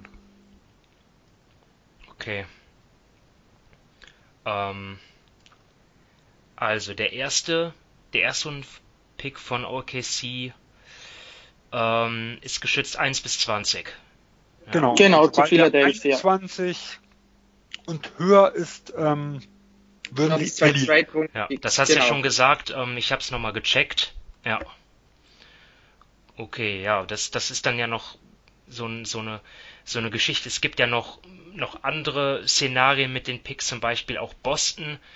Ähm, die bekommen ja höchstwahrscheinlich den, den Pick von Memphis. Ähm, aber ich glaube, die Celtics würden, wären, glaube ich, insgeheim natürlich froh, wenn Memphis eigentlich Playoffs verpasst, ne? Und dann vielleicht irgendwie Glück hat in der Lottery, ähm, weil dann bekommen sie ja 2021, den haben sie den Pick ja ungeschützt, ne? Also ähm, dann die Chance vielleicht auf einen, einen besseren Spieler von durch den Grizzlies Pick, ne? Ähm, dann habe ich. Das ist richtig. Ja. ja, aber ja, ob das realistisch ist, das wollen wir jetzt besprechen, denn ähm, es geht um den letzten Playoff-Platz in der Western Conference. Die Memphis Grizzlies sind hier klar im Vorteil. Sie haben dreieinhalb Spiele Vors Siege Vorsprung auf die Portland Trailblazers und die New Orleans Pelicans und die Sacramento Kings und die San Antonio Spurs. Die haben alle vier eine relativ ähnliche Bilanz und dann noch die Suns mit ja, ganz kleinen Außenseiterchancen, dann noch zwei Siege dahinter. Jo, ähm, aber für alle, die es ähm, noch nicht wussten, nochmal kurz die, die, nochmal kurz auf den neuesten Stand. Also die, das Team, das Neunter wird, das muss, das ähm, muss ähm, vier Spiele ähm, oder weniger hinter den Grizzlies zurück sein und damit qualifizieren sie sich schon für ein Play-in-Tournament, wo sie dann zwei Spiele gegen die Grizzlies gewinnen müssen. Also sie, sie müssen gar nicht auf Platz 8 kommen, sondern einfach nur ähm, den Abstand quasi halten auf die Grizzlies. Ähm, ja. Frage 1a. Äh, welchem Team traut ihr es am ehesten zu, Platz 9 zu bekommen? Dominik? Ja, also ähm, ich glaube, die, die New Orleans Pelicans sind da die einfache Antwort, weil sie, sie hätten in der Regular Season schon den einfachsten Rechtsspielplan gehabt und haben jetzt auch einen sehr, sehr einfachen Rechtsspielplan, wenn wir einfach mal davon ausgehen, dass die, die Teams spielen. Und ansonsten, ja, ich glaube, die ähm, Portland darf man jetzt auch einfach nicht abschreiben, denn die haben Nurkic zurück. Also das hat denen schon, doch schon gefehlt äh, in der Regular Season. Aber wenn ich mich, mich darauf festlegen müsste und ich weiß, dass Zion wirklich spielt, die, die acht Spiele, dann würde ich am ehesten sagen, dass die Pelicans eine, eine Chance haben, da auf Platz 9 zu landen. Ich ähm, nehme jetzt ähm, ja einfach mal ein anderes Team. Ich sag Portland.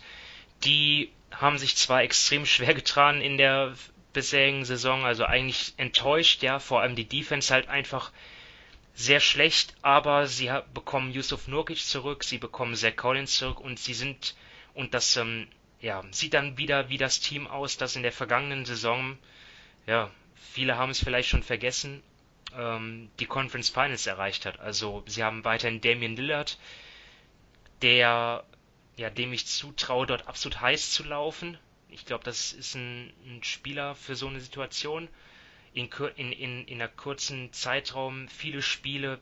Ich glaube, ich glaub, der kann dort einer sein, der dort richtig aufdreht. CJ McCollum ist weiterhin dabei und ja klar, auf dem Flügel sind sie natürlich weiterhin schlecht besetzt. Dort müssen sie auf Carmelo Anthony vertrauen. Rodney Hood ist raus, klar. Ähm, dort haben sie weiterhin eine Baustelle, aber ja, durch die Rückkehrer sind sie aus meiner Sicht stärker als die Pelicans. Ähm, Sven, deine Einschätzung? Sagen wir so, du hast mit den, mit den, die Blazers haben äh, neben dem, dass Nurkic und Collins zumindest ganz gut aussahen, was ja ein großes Fragezeichen ist, zumindest ein Vorteil gegen New Orleans. Ähm, sie sind momentan 0,1 Prozent besser, weil sie zwei Spiele mehr haben, die sie mit 50 Prozent abgeschlossen haben, als die New Orleans Pelicans. Das heißt, wenn beide Teams gleich viele Siege holen, dann äh, hat Portland dieses Duell gewonnen, weil sie dann mit einem Sieg und einer Niederlage ähm, quasi besser dastehen. Ausnahme wäre, New, äh, New Orleans würde 8-0 gehen, ich glaube, dann genau, und Portland auch. Dann wären beide 50% Teams. Aber sonst gleiche Bilanz heißt Portland ist vorne. Trotzdem sehe ich New Orleans äh, eigentlich einen Tick stärker. Das Team hat A einen leichten Spielplan, der ist nicht mehr so leicht, wie er äh, in der regulären Saison war, weil die leichtesten Teams sind ja alle rausgefallen, die spielen nicht mit. Ähm, trotzdem deutlich leichter wie Portlands und, und das muss man sagen, zumindest den Eindruck, den wir, äh, den wir gewonnen hatten bis März, war New Orleans das stärkere Team. Also seit Sein zurück ist, äh, die Startformation äh, mit Ball, mit Holiday, mit Ingram, mit Sein und mit Favors waren plus 25,9 und das war die meistgespielteste Lineup der Pelicans in der Saison. Also das war keine kleine Sample Size. Ähm, das Team war wirklich gut äh, und JT Reddick war ja sogar verletzt. Also der ist noch nicht mal drin in dieser Monster-Lineup und der ist ja jemand, der eigentlich auch immer gute Plus-Minus-Werte hat. Äh, und Portland, dieses Problem auf dem Flügel sehe ich schon als etwas größer an, weil oh, Carmelo Anthony als Small Forward, auch wenn er immens abgenommen hat, das ist nicht meine wirkliche Lieblingsposition ähm, für ihn. Also er ist für mich eher der, der wirklich der Vierer, deswegen hat das so halbwegs funktioniert in Portland. Da wird er jetzt immer mehr Spielzeit verlieren, weil da haben sie mit Nurkic, Whiteside und Collins äh, jetzt drei Big Men und zwei, die hinzugekommen sind, die da halt Spielzeit sicher haben wollen. Äh, und wenn er Reader dabei wäre, wäre es für mich immens eng. Aber so glaube ich eigentlich, dass, dass New Orleans zumindest auf dem Papier das bessere Team ist, auch wenn ich natürlich nie gegen Damien Lillard irgendwo setzen würde. Also der kann, wenn er mal heiß läuft, äh, einige Spiele kann der natürlich immer immer auftreten. Stellt euch mal vor, es gibt ein Play inzwischen Portland und New Orleans. Das wäre doch abgefahren. Aber. Ja, da müsste aber im Memphis natürlich auch die, die müssten, die dürften eigentlich gar kein Spiel gewinnen quasi. Ne? Ähm, aber trotzdem ist irgendwie, auch das ist möglich, aber trotzdem, wir gehen jetzt einfach mal davon aus, dass Memphis mindestens Neunter wird und, oder nein, in, mit meiner Frage gehe ich davon aus, dass Memphis Achter wird. Also Play, Play in, Memphis ist Achter, muss ein Spiel gewinnen, der Gegner muss zwei Spiele gewinnen.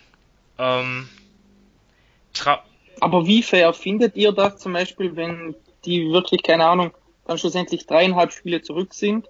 Also kein, äh, mir ist der, im Endeffekt ist mir egal, wer da, wer da schlussendlich Achter wird. Aber ähm, wie fair findet ihr allgemein dieses Play-in-Turnier? Ich find's fair. Weil man muss dazu sagen, was, was mir wirklich äh, bei den Dingen immer wieder zu kurz kam. Wir hatten es ja auch in den, in den Pots vor der Pause schon immer wieder besprochen. Der Spielplan ging damals klar Richtung New Orleans und ich glaube, Portland hatte insgesamt auch keinen allzu schweren und Memphis hatte ja einen der schwersten. Also äh, ich will nicht sagen, dass Memphis rausgefallen wäre sicher, weil Spielpläne am Ende der Saison sind immer ein bisschen kritisch. Man weiß nie, wer am Schluss wie pausiert. Ähm, aber von der reinen Hochrechnung her nach 538 habe ich jetzt im Hinterkopf, dass New Orleans bei 40 und zum Beispiel Memphis bei 38 getippt wurde. Also sind wir jetzt dreieinhalb vorne. Sie wurden aber nicht nur gleich auf, sondern zwei Spiele hinter New Orleans getippt. Also da muss man halt schon sagen, und gerade auch mit der Verletzung, die sie da hatten, also Winslow fällt ja, äh, fällt ja weiterhin aus oder hat sich ja wieder verletzt, aber Jaron Jackson war ja auch äh, verletzt, dass Memphis, also aus meiner Sicht, nicht der Favorit war. Also es war zumindest ein wirklich offenes Rennen. Und ich glaube, dass die Chance von Memphis, die Playoffs zu erreichen, jetzt höher ist, äh, wie es vorher war, weil dreieinhalb Spiele in acht Spielen aufzuholen, das finde ich absolut brutal. Und wenn dann ein Play-in ist, und wir, sagen wir mal, sie halten wirklich die dreieinhalb, wie jetzt, wie du jetzt Simon äh, als Ausgangslage genommen hast, dann ist das ja ein Team, was jetzt die acht Spiele gleich aufgespielt hat. Also wir können ja sagen, dann sind das Teams, die auf einer Ebene spielen. Hast du eine 50% Chance in einem Spiel, ja, dann hast du bei zwei Spielen, die du gewinnen müsst, rein wahrscheinlichkeitsmäßig eine 75 zu 25 Prozent Chance weiterzukommen. Eines dieser beiden Spiele zu gewinnen. Und 75, 25, das ist schon verdammt viel. Also wenn die auf Augenhöhe spielen, ist Memphis der haushohe Favorit in diesem Play-In. Äh, ich sehe sie qualitätsmäßig etwas unter den Teams. Deswegen, ich sehe Memphis bei zwei Spielen trotzdem als Favorit. Zwei Spiele zu gewinnen äh, oder andersrum zu verlieren, für, aus Memphis Sicht gesehen, ist schon verdammt hart. Ähm, aber äh, aber trotzdem ist es enger wie jetzt diese, diese Wahrscheinlichkeitsrechnung aus meiner Sicht, diese 75-25. Also ich, ich tippe auf Memphis Playoffs, ähm, aber ich glaube, dass, dass es keine ganz einfache Geschichte also, also Okay, und dann nun, ja. Nee, sag du erstmal.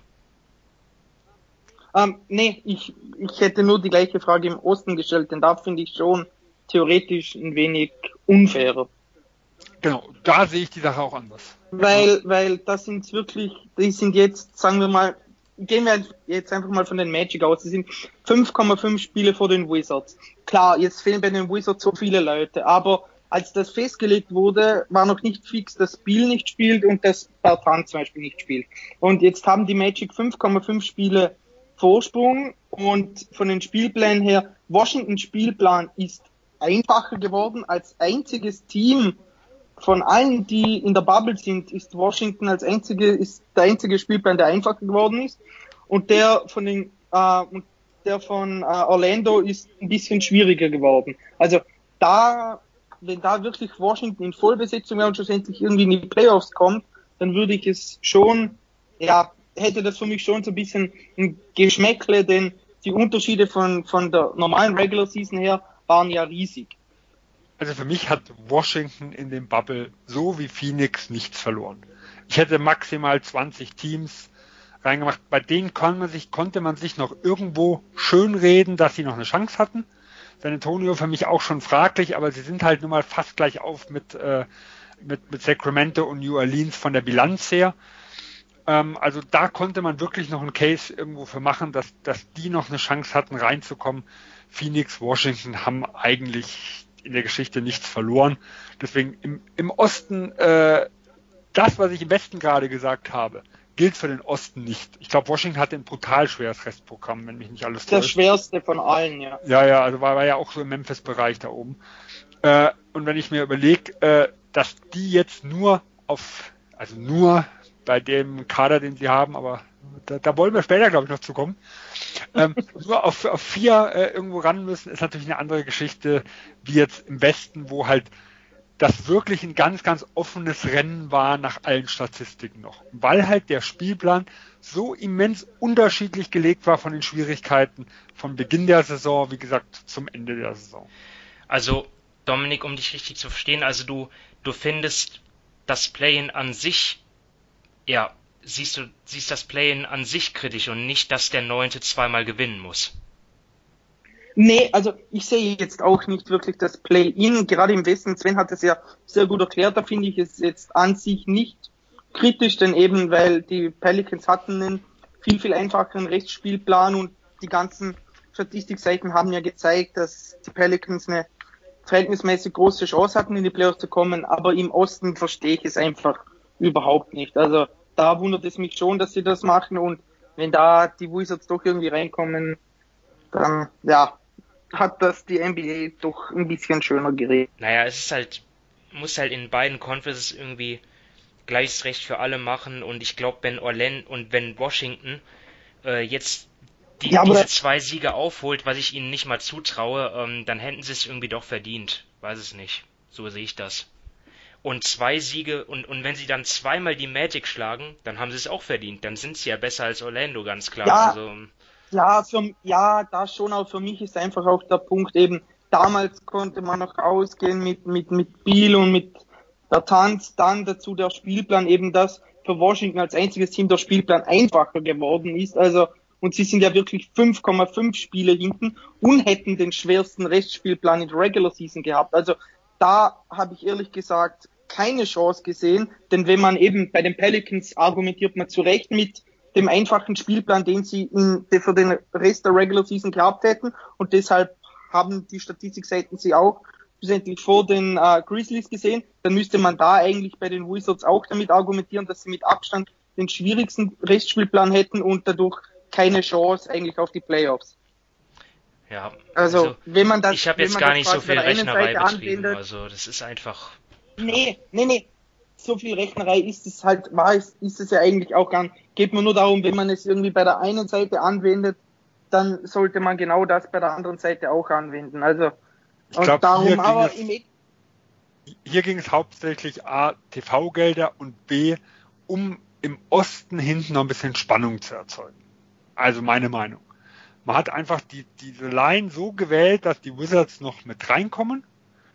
Weil, wie gesagt, ich weiß nicht genau, wie im Hintergrund, was für TV-Gelder da wie alles wichtig ist, aber so, dass man halt einfach noch sagen konnte, okay, wir haben hier noch was, wo die letzten Teams äh, im Osten auch wirklich für spielen, nicht nur um Platz 7 und um 8, um die reinen Seedings irgendwo, sondern dass da auch eventuell nochmal Spannung um die Playoffs aufkommen könnte. Das ist halt einfach meine Vermutung.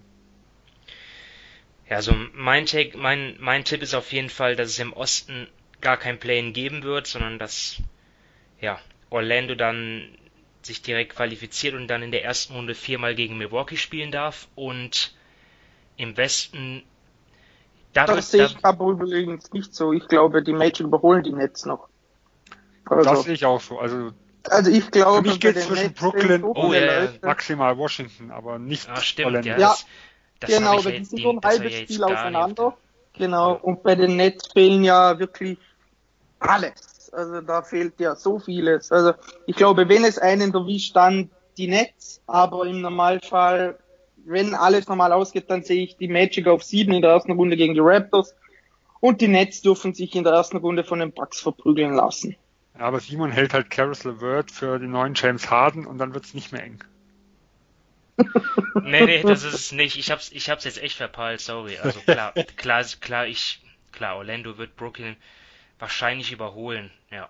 Ähm, aber trotzdem, Washington wird auch gegen Brooklyn keinen Play-in erreichen, glaube ich nicht. Ähm, Nee, denke ich auch nicht. Nee, Also man Und- muss ja überlegen, die, was die, die, wenn selbst wenn zwei Spiele zu gewinnen, ist ja für die selbst schwierig. Und dann müsste Brooklyn ja 0 zu 8 gehen. Also um irgendeine realistische Chance zu haben, müssten wir sprechen ja davon, dass sie drei bis vier Spiele gewinnen müssen, die Wizards. Äh, mit der Truppe. Wer ist denn der beste Spieler von denen? Hachimura? Wagner? Bonga. Bong? Äh, Bonga. aber also, äh, ich muss mal sagen, Brooklyn ist ja extrem gerupft und die Spieler, also die ein Levert, ein Allen, ein Joe Harris, die würde ich über jedem Washington-Spieler sehen. ja, Also selbst mit dieser Rumpftruppe, die Brooklyn hier äh, äh, beibringt, tun sie qualitätsmäßig aus meiner Sicht die Wizards noch überbieten. Und dann sollen die Wizards zwei Spiele aufholen, wo es keinen leichten, kleinen leichten Spieler mehr gibt, weil sie sind ja das schlechteste Team in dieser Bubble, um es mal ganz klar zu sagen. Also man spielt nur gegen gegen Fa- Favoriten ganz glasklare bis vielleicht Teams, die nur ein bisschen favorisiert sind. Und dann sollen sie zwei Spiele mehr gewinnen wie Brooklyn. Kann ich mir nicht vorstellen. Ja. Also. 2. August. Brooklyn gegen Washington. Ich glaube, das Spiel wird der absolute Knaller werden. Genau, gleich zweites Spiel von jedem Team. Ja. Das wird jetzt aber weiter viel zu viel Zeit verplempert mit Platz 8 im Osten, Leute, Jesus. Ähm, also nochmal zum Besten, äh, ja, ob es Portland oder New Orleans schaffen könnten, zweimal gegen Memphis zu gewinnen, ist für mich, das wird, glaube ich, spannend. Also klar, wenn Memphis das Spiel, erste Spiel verliert, dann könnten sie natürlich Adjustments machen und dann im zweiten Spiel dann es packen. Ja, wird man sehen, ähm, ob es dazu kommt und wie das dann wird. Ich glaube, für eine gute TV-Quote würde es auf jeden Fall sorgen. Ähm, ja, also ich hoffe auf jeden Fall, dass es ein Play-In zumindest im Westen geben wird. Weil egal welches der drei Teams äh, da, da reinkommt, Memphis, Portland, New Orleans, das sind alles drei spannende Teams. Ähm, Portland haben wir ja, wie gesagt, eine komplett neue Konstellation wie über im Laufe der Saison. New Orleans und Memphis sind eh zwei absolut faszinierende junge Teams. Also ich glaube, die mal im Fokus äh, über ein paar Tage zu haben, wo man sich dann auch mal ganze Spiele angucken kann, weil es halt wirklich nur vorausgesetzt mit dem Washington läuft so, wie wir es prognostizieren, ähm, nur diese eine Spiele dann gerade irgendwo gibt, äh, fände ich, fänd ich absolut interessant. So, ich habe noch zwei Punkte auf der Liste und das sind so wieder offene Fragen. Also unser persönliches Team to watch. Also welches Team finden wir am interessantesten aus speziellen Gründen? Ich glaube, äh, ja, ich habe da eigentlich schon Philly genannt, ähm, hätte noch ein anderes, aber zunächst mal die Frage an dich, Dominik. Ähm, findest du irgendwie so ein Team, außer natürlich den Lakers, besonders interessant? Ja, die hatte ich mir natürlich als erstes aufgeschrieben. Ähm, aber da muss man ja nicht darüber reden, wenn sie mein Lieblingsteam sind. Ansonsten hast du mit Philly meiner Meinung nach absolut recht. Äh, ansonsten bin ich auch gespannt, wie es da bei den Jazz mit der Dynamik zwischen ähm, Mitchell und Gobert aussieht. Und ja, ich glaub, ganz ehrlich, ich glaube, es gibt so viele interessante Teams, jetzt vor allem nach so einer ewig langen Pause, da freue ich mich auf, auf, auf so gut wie jedes Spiel, selbst auf Nets gegen Wizards. Und ja, also eben, ich würde mal sagen, das interessanteste Team an sich ist, sind für mich auch die Sixers. Sven? Ja, also ich habe die Sixers, was das angeht, auch auf eins. Wie gesagt, persönliche Präferenzen außen vor gelassen. Ähm, für mich auf Platz zwei ist New Orleans. Ähm, die haben wirklich Spaß gemacht äh, davor. Also es war eine wirklich tolle Truppe über die letzten Wochen. Und äh, da würde ich gerne nochmal sehen, ob die daran anknüpfen können. Und wenn ja, war das einfach toll anzuschauen, den ihr Basketball und die Entwicklung, die die gemacht haben. Und wie gesagt, wir ja noch interessanten Spieler dabei mit Zion Williamson, der zumindest optisch aussieht wie ein Tier. Ne? Ähm, da, da bin ich sehr gespannt, ob dieser positive Trend der zweiten Saisonhälfte auch so weitergeht. Also bei mir, wie gesagt, die Sixers auch klar an eins. Ich habe die äh, Mavs auf Platz 2 einfach aus dem Grund, weil ähm, ja durch den Ausfall von Dwight Powell ja, spielt er jetzt Christophs Posingis deutlich mehr dann auf der 5 wahrscheinlich. Über die ganze Saison hat, hat, hat Porzingis ja 70% laut Basketball Reference auf der 4 gespielt. Und ich glaube aber, dass das mit ihm als Center, dass das einfach auch irgendwie die, die Aufstellung der Zukunft ist. Und dann halt dort neben, gemeinsam dann mit Doncic und drei anderen Flügelspielern.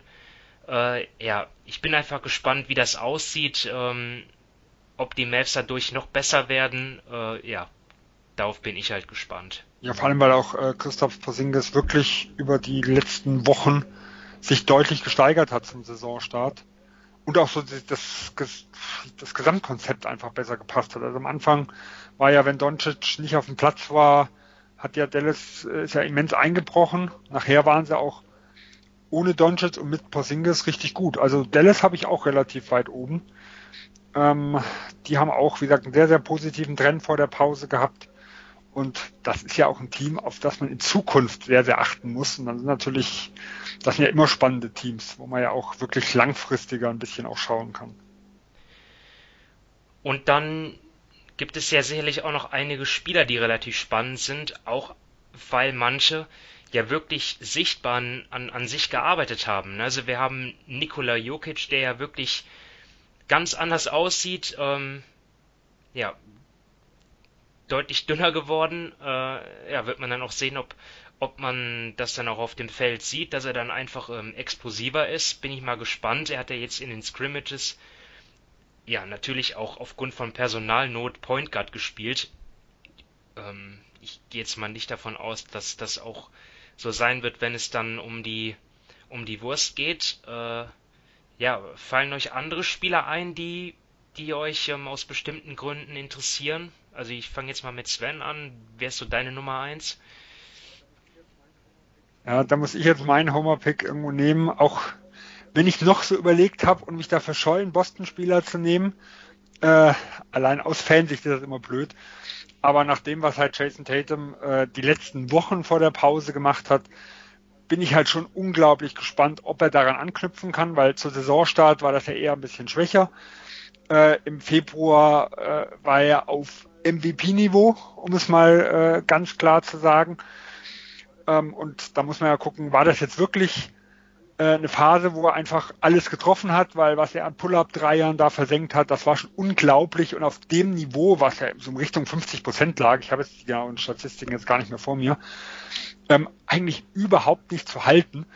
Äh, aber das ist halt dann so jemand, wo ich halt sage, also das sind halt absolut interessante Spieler, wenn jemand so einen Sprung macht, ob er das in jetzt den wichtigen Phasen und nach so einer Pause irgendwo halten konnte und dann wirklich ja schon ins Top Ten Niveau äh, aufsteigen kann, wo halt andere Junge wie auch ein Doncic oder so das ganze Jahr ja schon spielen.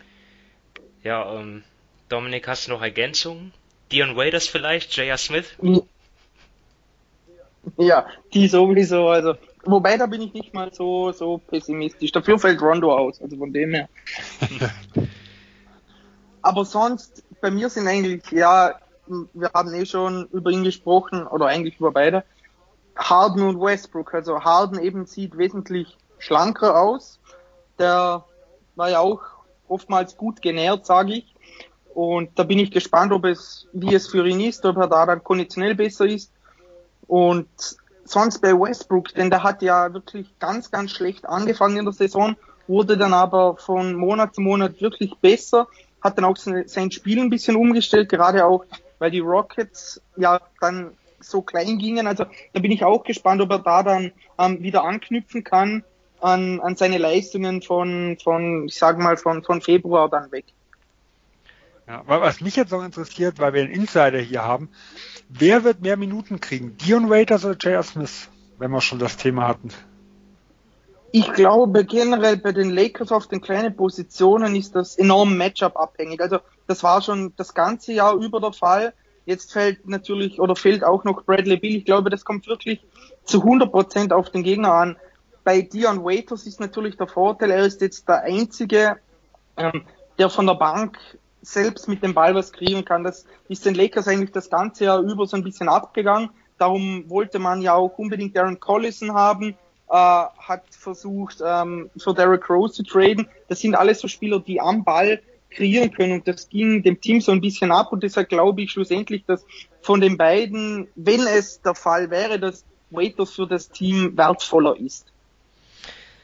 Ja, Westbrook ähm, sicherlich auch interessant, auch ähm, weil er Corona hatte. Also ich meine, es ist gar nicht despektierlich, aber ähm, es ist ja schon äh, gibt ja schon Studien, die besagen, dass auch ähm, ja dieses Virus da dann theoretisch dann auch, auch, auch die Lunge schädigen kann oder angreift und ähm, dort einzelne Spieler oder Sportler, weiß ich gar nicht, ob das schon festgestellt wurde, auf jeden Fall Menschen ähm, konditionelle Probleme haben. Ähm, ich bin mal gespannt und hoffe natürlich nicht, dass, dass sich das auf die ja, konditionelle Leistung von Spielern auswirkt. Ähm, ist aber vielleicht auch etwas, was man auf dem Schirm haben muss leider, aber äh, ja, vielleicht ist das auch alles gar nicht so dramatisch. Ich will jetzt auch nicht ähm, hier überreagieren, aber ja, vielleicht. Nee, aber das ist schon, ich finde, das ist schon generell so ein valider Punkt. Eben, man weiß gar nicht, was die Langzeitfolgen, die Langzeitschäden des Coronavirus sind. Also ich glaube, das ist schon so ein Punkt, der, den man beachten sollte. Ich glaube jetzt nicht, dass es jetzt in den nächsten paar Wochen dafür für Westbrook oder für irgendeinen Spieler, der das Virus hat, einen großen Unterschied macht, aber man weiß natürlich eben nicht, was die Langzeitfolgen davon sind, wenn man daran erkrankt ist. Okay, ähm, Ich habe einigermaßen versucht, den Überblick zu behalten, aber meiner Meinung nach sind wir durch, oder? Mit unserer Liste. Wir sind durch. Fantastisch. Äh, ja, waren jetzt einige Themen, ähm, aber es war auch für mich, ja, wirklich schön mal wieder richtig über Basketball zu sprechen. Hat mal wieder Spaß gemacht. Ähm, werden wir jetzt hoffentlich häufiger wieder tun, wenn das dann alles äh, klappt mit der Blase in Orlando im Disneyland. Oder nee, es ist ja, es ist ja gar nicht Disneyland, es ist ja Disney World. Auch das habe ich, Disney auch World, das habe ich gelernt durch Corona und die NBA. Ich habe davor, ich habe davor immer durch, ich habe davor immer zu allem Disneyland gesagt. Aber Ja, das ist, ist ja in Paris, glaube ich, oder? Und LA. ist auch in Los ja. Angeles. Oder ja, Anaheim, eben oder? in LA und Anaheim, ja, und glaube in Paris, also, ja, ich glaube. Dafür ist es riesig. Man weiß einfach, dass es riesig ist in Orlando. Ja. Ja, also es ist schon, schon irgendwie schön, dass es wieder losgeht mit der NBA und ähm, ja, vielleicht genehmige ich mir dann zum Schluss dann auch noch einen kleinen Aufruf in eigener Sache, weil ja auch unser US-Manager von basketball.de auch wieder neu startet. Ihr könnt ein ganz neues Team aufstellen. ähm, ja, so an die Fantasy-Begeisterten schaut da mal rein. Ähm, ihr könnt da wieder tüfteln einfach auf unsere Seite gehen oder basketball.de slash app slash US-Manager. 15 Spieler müsst ihr ein, ähm, aufstellen. Ähm, 60 Millionen an Budget stehen euch zur Verfügung. Und äh, ja, würde uns freuen, wenn ihr auch dort wieder mitspielt. Ähm, ich Und sag, es ist richtig knackig mit dem neuen Format. ja, Da vorauszusehen, wer wie macht. Ich habe ja, ich habe ja auch schon mein Team so grob zusammen. Ah, die es sind relativ wenig billige Spieler, auf die ich mich verlasse. Dadurch die Flexibilität relativ gering. aber ich habe schon reingeschaut, also die, die teuersten Spieler, die sind, die sind günstiger als normal. Also ich glaube, Ja, ja, ja. ich glaub, da war so eine Das- Obergrenze jetzt von 12 Millionen, habe ich gesehen. Genau, Ähm, genau, 12 Millionen. Aber zu viele Äh, von aber- denen kann man sich trotzdem nicht leisten. Genau, du musst ja auch gucken, dass du Leute reinnimmst. Man kann ja nicht nachher das ganze Team durch, durchtauschen, ja?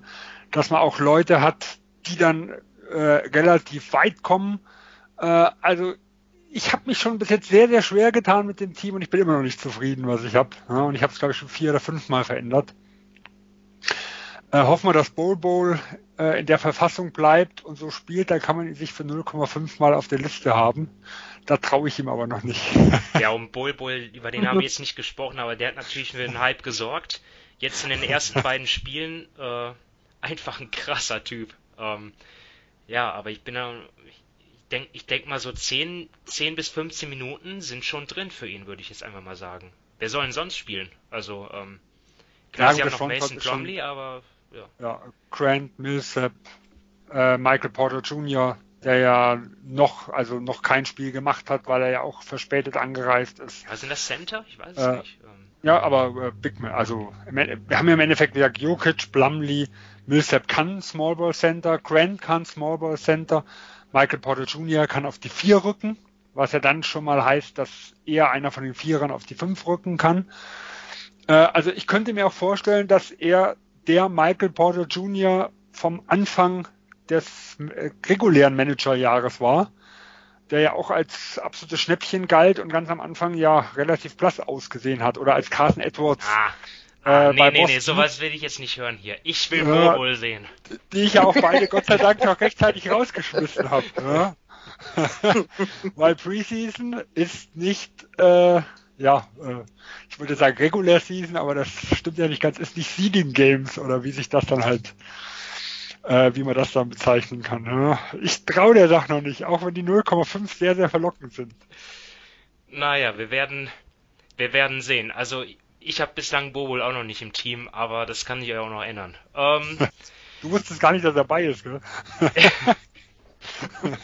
oh, unser wieder gehatet hier wieder am Ende. Mann. Klar hatte ich Bo, klar habe ich Bobo auf dem Zettel, aber ähm, ich habe jetzt in den letzten Tagen habe ich jetzt nichts mehr verändert, von daher äh, ja. Ich, ich, ich lechze ja auch nach günstigen Spielern, so ist es ja nicht. Ich muss mir ja auch, äh, ich habe mir ja wieder Doncic gegönnt, ist ja Must-Have, also ähm, muss dann ja auch, muss ich da auch an anderer Stelle sparen. Naja, ähm, sei es so. Ich sag Danke an Dominik und Sven. Ähm, war äh, wieder, hat wieder richtig Spaß gemacht und ja, hoffentlich macht die NBA demnächst auch wieder Spaß. Ähm, ich bin gespannt, was die Seeding Games, Games bringen, äh, wie sich die Teams präsentieren. Und darüber werden wir dann auch demnächst wieder sprechen. Bis dahin, macht's gut und viel Spaß. Ciao. Tschüss. Tschüss.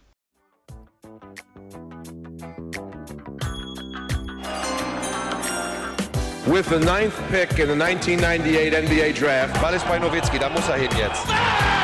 Und verteidigen! Verteidigen jetzt! Es ist schlicht und der einzig wahre Hallensport.